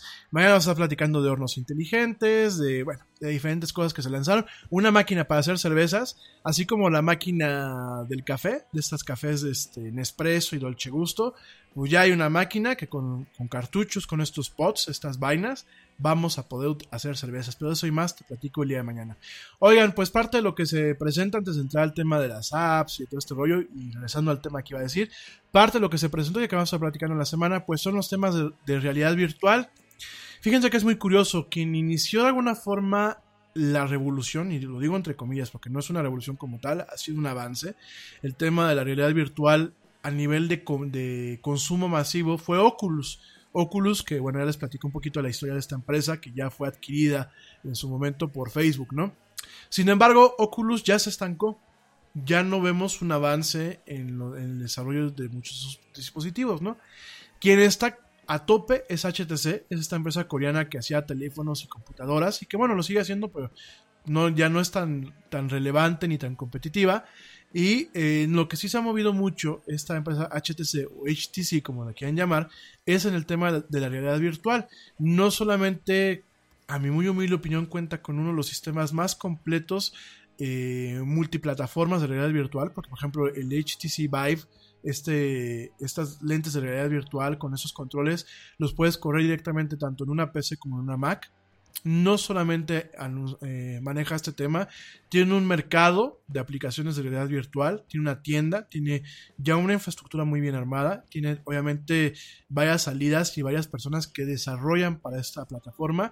Además de todo eso, bueno, pues anunció recientemente un dispositivo que se llama Vive, Vive Pro Eye, que bueno, pues es directamente la versión del Vive, del Vive, del Vive Pro, pero ¿qué tiene este Vive Pro Eye? Por primera vez, además del- de este tracking o de este rastreo que se hace a través de las cámaras exteriores para de alguna forma mapear el mundo exterior y que no te andes dando en la torre con una silla cuando estás sumergido en esas experiencias de realidad virtual. Ese es uno de los primeros dispositivos que tiene rastreo de los ojos. Es decir, el, el lente, el casco de realidad virtual, cuando tú te lo pongas, va a rastrear tus ojos. De tal forma que cuando tú veas hacia alguna parte, la imagen dentro de las, de- del monitor de estos lentes realmente reaccione y te muestre con mucha nitidez la parte en la que tú estás enfocando y desenfoque ligeramente las demás partes. ¿Y esto para qué? Esto para lograr pues todavía un grado más de inmersión en esas experiencias virtuales, ¿no?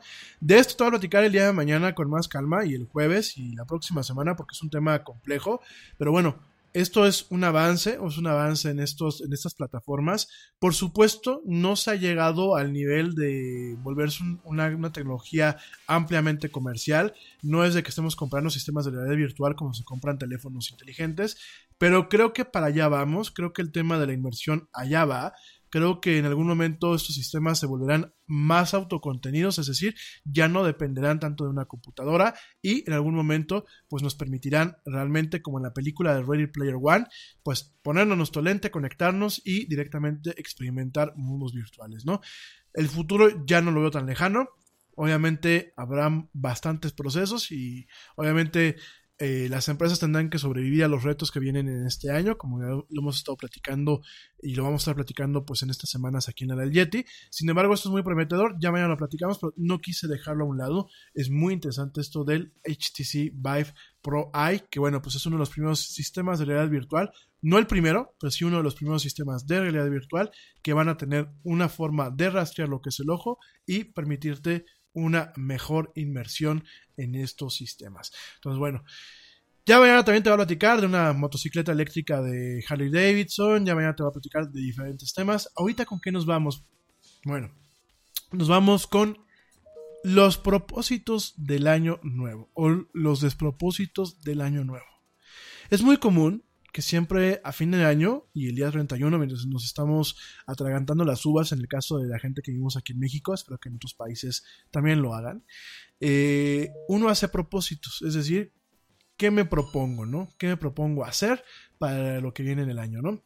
Y eh, eso es muy chistoso porque uno pues hace estos propósitos, uno eh, crea estas metas o crea es, es, estos estas, eh, pues sí, estas metas o estos eh, escalones que uno quiere alcanzar, pero al final muchas veces uno se queda siempre con los mismos, con las mismas metas, que son muy comunes, es, son como muy globales, ¿no? Es, mi meta, mi propósito año nuevo es hacer más dinero. Sí, compadre, pero antes de definir esta meta así como global, yo creo que es más conveniente eh, definir pequeñas metas que te van a llevar de una forma encaminada a generar más dinero. Porque cuando tú dices, quiero generar más dinero, pues sí, pero es un tema muy abstracto. ¿Cuánto es más dinero para ti? ¿Cuánto es lo que realmente necesitas? Y sobre todo, ¿qué pasos vas a seguir para llegar a eso? Entonces yo creo que en ese sentido uno tiene que eh, pulverizar las metas. Eh, uno dice, quiero hacer más dinero, bueno, vamos a pulverizar la meta en metas que son tangibles. ¿Cómo se hace más dinero? Bueno, quiero ahorrar tanto dinero de mi sueldo al mes. Ya es una meta tangible que puede ser medible. Quiero tener un plazo fijo para poder ahorrar este dinero y que me esté dejando, aunque sea un interés muy pedorrito, pero que me esté dejando. Órale, ya te tienes este tema de la disciplina, ¿no?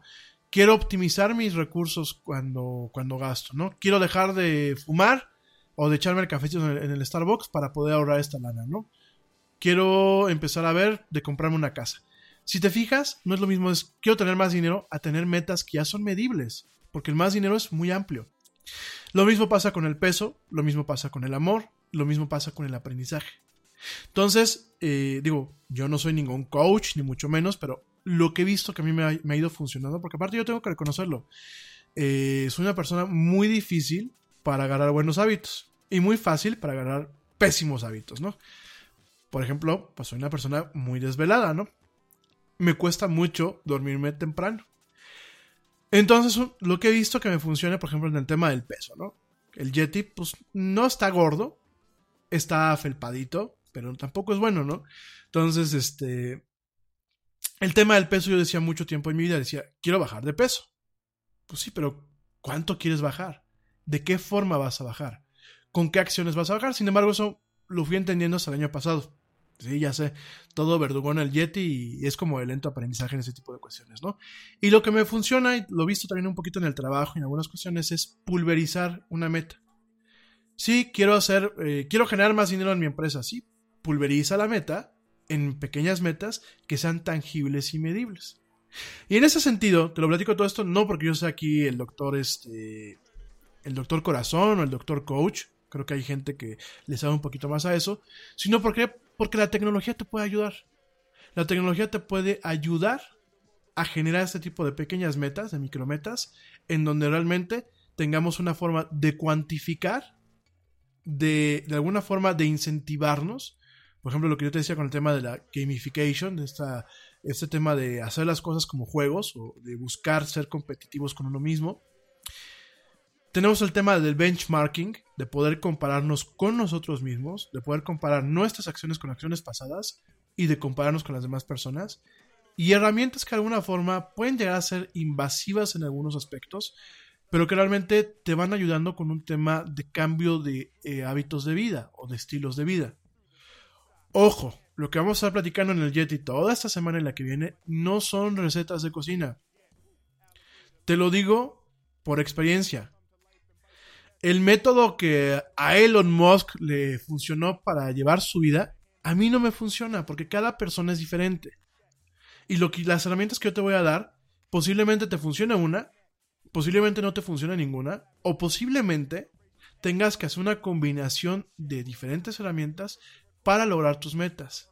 La cosa es que ya tenemos la tecnología para poder ayudarnos, para poder incentivarnos, para poder diagramar, para poder cuantificar, para poder medir y para poder estructurar este tipo de eh, eh, propósitos de año nuevo, ¿no? O resolutions, como dicen en Estados Unidos, ¿no? Las, la- las resoluciones de año nuevo, ¿no? Dicho todo esto, pues hoy parto con el tema fitness, ¿no? El tema de la salud física. Y ay, es un tema, ¿cómo vamos de tiempo? Nos quedan cinco minutos. Yo creo que mañana voy a tener que agarrar una colita de la entrada del programa para poder platicar esto con un poco más de profundidad. Es un tema que a mí me ha costado mucho trabajo. Me encanta caminar. Me encanta, por ejemplo, me, gusta mucho el trekking, el senderismo. Me gusta mucho el básquetbol. Pero tengo un problema. Me encanta hacer esto, pero ah, cuando ya lo hago, estoy feliz. Cuando ya estoy caminando y me puedo echar 3, 4, 5, 6, 8, 10 kilómetros caminando, y no, a lo mejor no me quejo. Y lo disfruto muchísimo. Pero para poder tomar el paso de salir a caminar, uff, ese es un tema, ¿no? El básquetbol me encanta. Es realmente el único deporte que pienso yo que juego muy bien. Yo por mí me podía salir a alguna de las canchas de concreto que hay aquí cerquita y echarme una, aunque sea una cascarita con el balón conmigo mismo, ¿no? Para ver cuántos encesto pero de salir a hacerlo. Entonces, a lo que voy es, yo soy una persona que el tema fitness, yo no soy aquí el coach, ¿no? Ni te voy a decir, a ver, amiguito, cómete tus proteínas, tómate tu, este, eh, L-carnitina y vamos a quemar grasa. No, definitivamente no lo soy. Pero sí quiero platicarte un poquito de algunas herramientas que yo he visto que le han funcionado a otras personas y que a mí, al momento de combinarlas, me han funcionado. Primer lado tenemos el tema de los wearables. ¿Qué es un wearable? Ya lo hemos dicho en algunas otras emisiones de la era Yeti. Un wearable es una computadora que tú puedes usar personalmente. En este caso, lo vemos en dos aspectos. Tenemos lo que son los smartwatches, es decir, los relojes inteligentes, y lo que son los fitness trackers, que es pues el rastreador o el, el seguidor de toda tu actividad física, ¿no? Eh, son dos cosas diferentes, sí. Hay algunos eh, productos de ambos campos que combinan o que tienen funciones del otro. Por ejemplo, el smartwatch, pues usualmente tiene algunas funciones de fitness tracker, pero depende muchísimo, depende muchísimo cuál es tu presupuesto, cuál es tu alcance, qué es lo que buscas, si realmente quieres tener un dispositivo que te va a acompañar todo el día o solamente te va a acompañar durante los, los momentos que hagas ejercicio y realmente cuál es la especialidad que tú estás buscando en uno de estos dispositivos y cuál es el tipo de meta que tú estás buscando, ¿no? ¿Es alguien que corre triatones? ¿Es alguien que corre maratones? ¿Es alguien que solamente quiere hacer ejercicio por mantenerse en línea? Entonces, aquí lo que yo te voy recomendando y que te voy a ir compartiendo en redes sociales es para que tú vayas haciendo tu criterio. Principalmente voy a empezar con el tema de los wearables, ¿no? ¿Qué es un wearable? Bueno, pues es un reloj o es un, este, eh, directamente, pues, eh, un fitness tracker, ¿no? Eh, mis recomendaciones en ese aspecto, te puedes ir directamente como un fitness tracker que es un, es un dispositivo especializado, ¿no? Hay gente que corre maratones y triatones que directamente cargan con estos dispositivos, ¿no? ¿Cuáles son esos dispositivos? Por ejemplo, son muchos de la, de la marca Fitbit. Fitbit tiene eh, una serie de dispositivos que realmente están enfocados a esto. No son relojes inteligentes, no, te, no tienes el tema de las notificaciones. Sí son dispositivos que puedes utilizar todo el día. Sí son dispositivos que va, te dan la hora, pero no cuentan con esta funcionalidad de reloj inteligente. Es decir, algunos no tienen tienda de aplicaciones, algunos otros no tienen, pues, eh, todo lo que tiene, por ejemplo, un, reloj como el Apple Watch o como algunos de los relojes de eh, eh, Wear de Google, ¿no?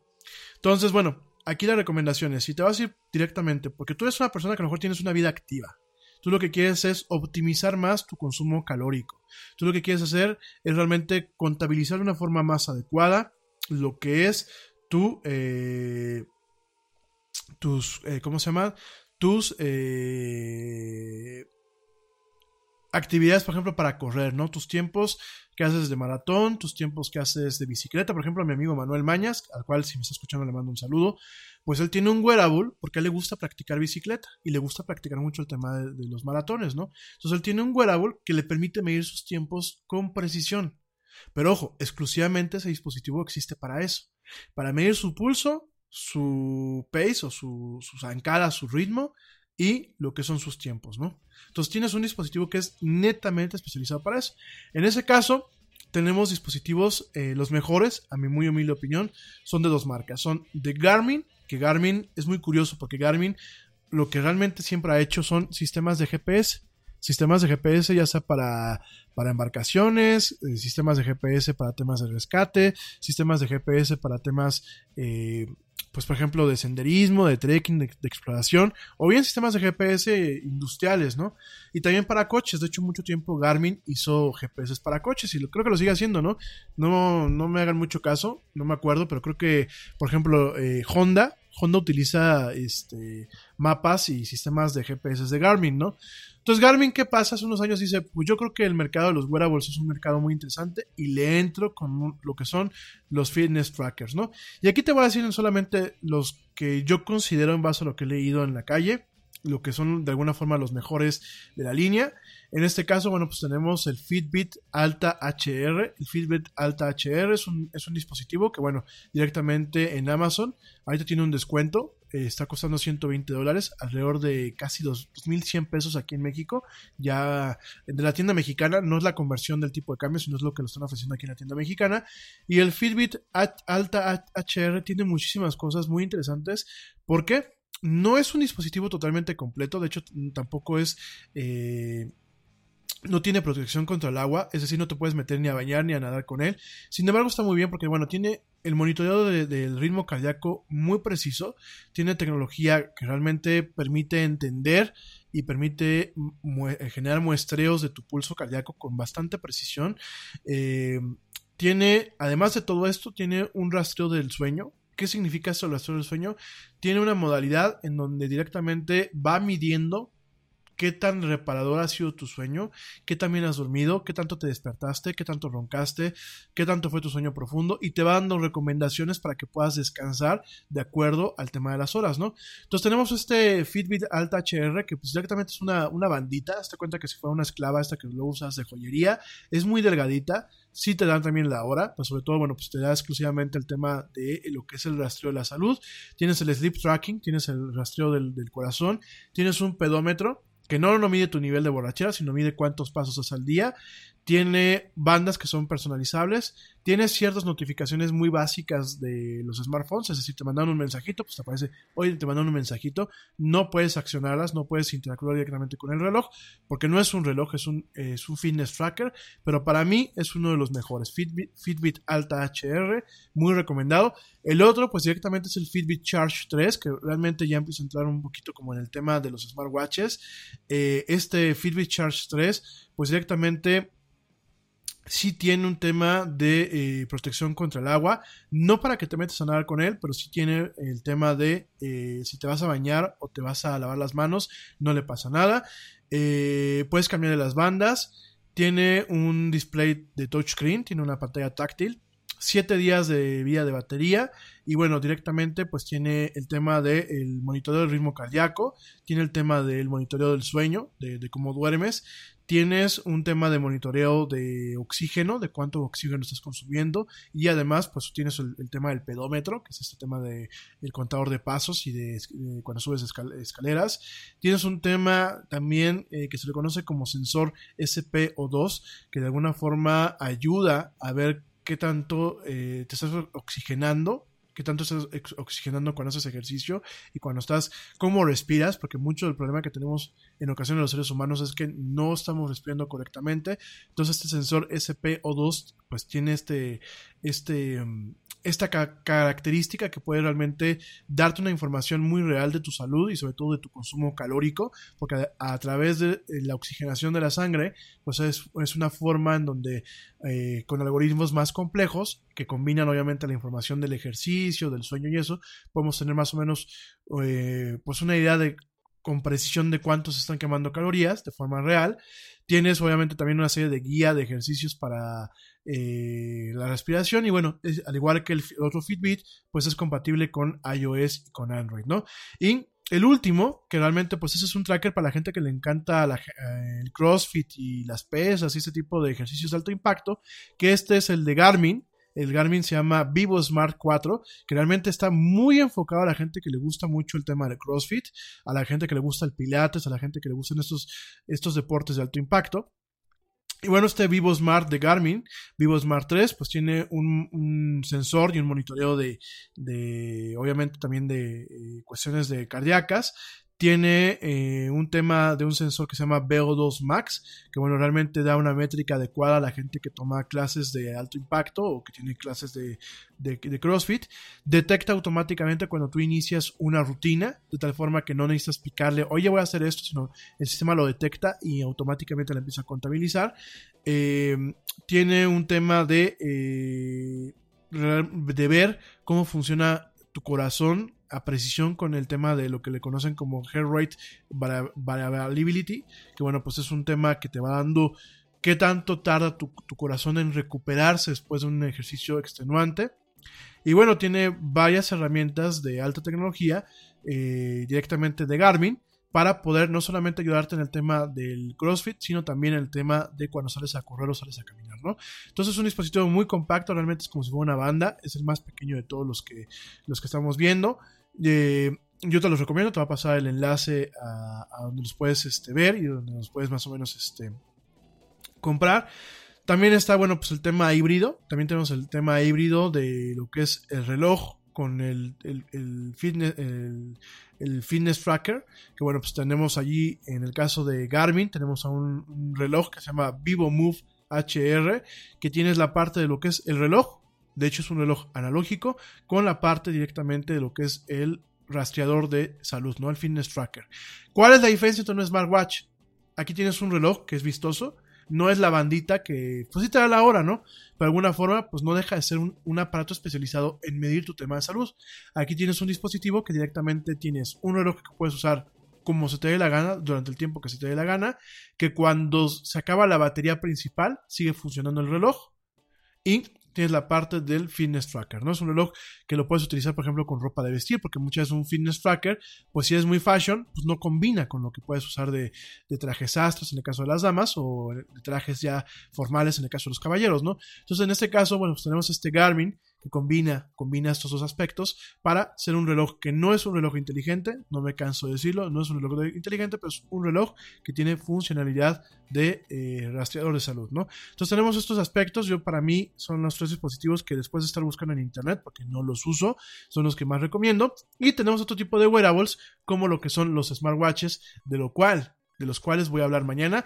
Les prometo que arrancando el programa vamos a platicando los smartwatches y directamente de las aplicaciones que pueden ayudar a cumplir tus propósitos de año nuevo para el tema de salud y lo que es el tema del fitness, de estar en línea, o por lo menos de evitar que la curva se siga haciendo curva, ya no de mantener la línea, sino que la curva se siga haciendo más curva. Pero en fin, oigan, ya llegamos al final de este programa. Yo te agradezco muchísimo que me hayas acompañado hasta este punto, ya sea que me estés escuchando en vivo, que me estés escuchando en diferido a través de alguna de nuestras plataformas.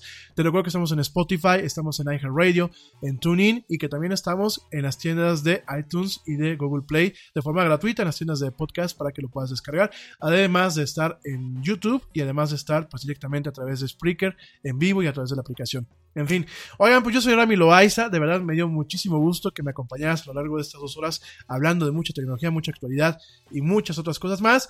Mañana vamos a seguir platicando del CES, mañana vamos a seguir platicando estos retos, vamos a platicar también un poquito de cine, vamos a platicar obviamente del tema que se nos quedó pendiente de los smartwatches y de algunas aplicaciones recomendadas y también vamos a estar platicando un poquito de algunas aplicaciones para el tema de hacer dinero o de optimizar tus finanzas. Y bueno, eso y mucho más en esta semana, en esta semana arranque de este 2019 aquí en Era Yeti. Como siempre, mil gracias, saludos a todo el mundo, pasen una excelente noche a la gente que me está escuchando en vivo, o bien tengan un, un maravilloso día a la gente que me está escuchando en otras franjas horarias, o bien que me está escuchando en diferido. Pórtense mal, porque portarse bien es muy aburrido, cuídense bien, Solamente los peques que me escuchan, los peques que me escuchan, por favor, sí, pórtense bien. Los demás, pórtense mal, cuídense bien. Y bueno, ya nos vamos, nos escuchamos mañana en punto a las 7 pm, hora central de México, con una misión más de esto que es la era del Yeti. Yo soy Rami Loaiza y como dice el tío Yeti, vámonos. Porque ya nos vieron, nos escuchamos el día de mañana.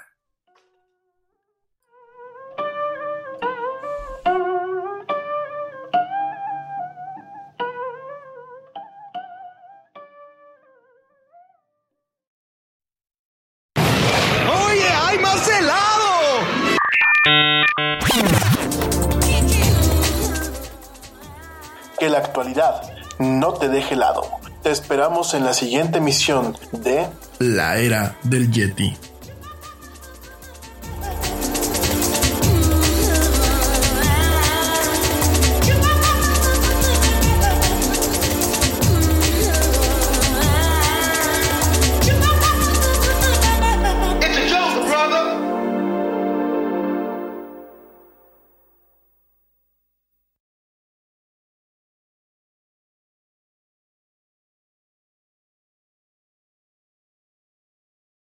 What do you want to da da da? What do y'all want to da da da? I have no idea what to da da da. We could switch to Progressa da da. Oh yeah? We could switch to Progressa mm, and sa. Okay. We could sa and have to buy some za. Oh yeah, let's switch to Progressa da and get some za with the money we saw. Yeah. Now we know we're gonna da da da. These days, nothing is normal and everything is weird. But you could still save big when you switch to Progressive. It might just be the most normal thing you da to da. Quote to da at progressive.com. Progressive Casualty Insurance Company and affiliates. Nada es más importante que la salud de tu familia, y hoy todos buscamos un sistema inmunológico y una mejor nutrición. Es por eso que los huevos Egglands Best te brindan más a ti y a tu familia. En comparación con los huevos ordinarios, Egglands Best te ofrece 6 veces más vitamina D y 10 veces más vitamina E, además de muchos otros nutrientes importantes, junto con ese sabor delicioso y fresco de la granja que a ti y a tu familia les encanta. Todos queremos lo mejor para nuestras familias. Entonces, ¿por qué no los mejores huevos? Solo Egglands Best. Mejor sabor, mejor nutrición, mejores huevos.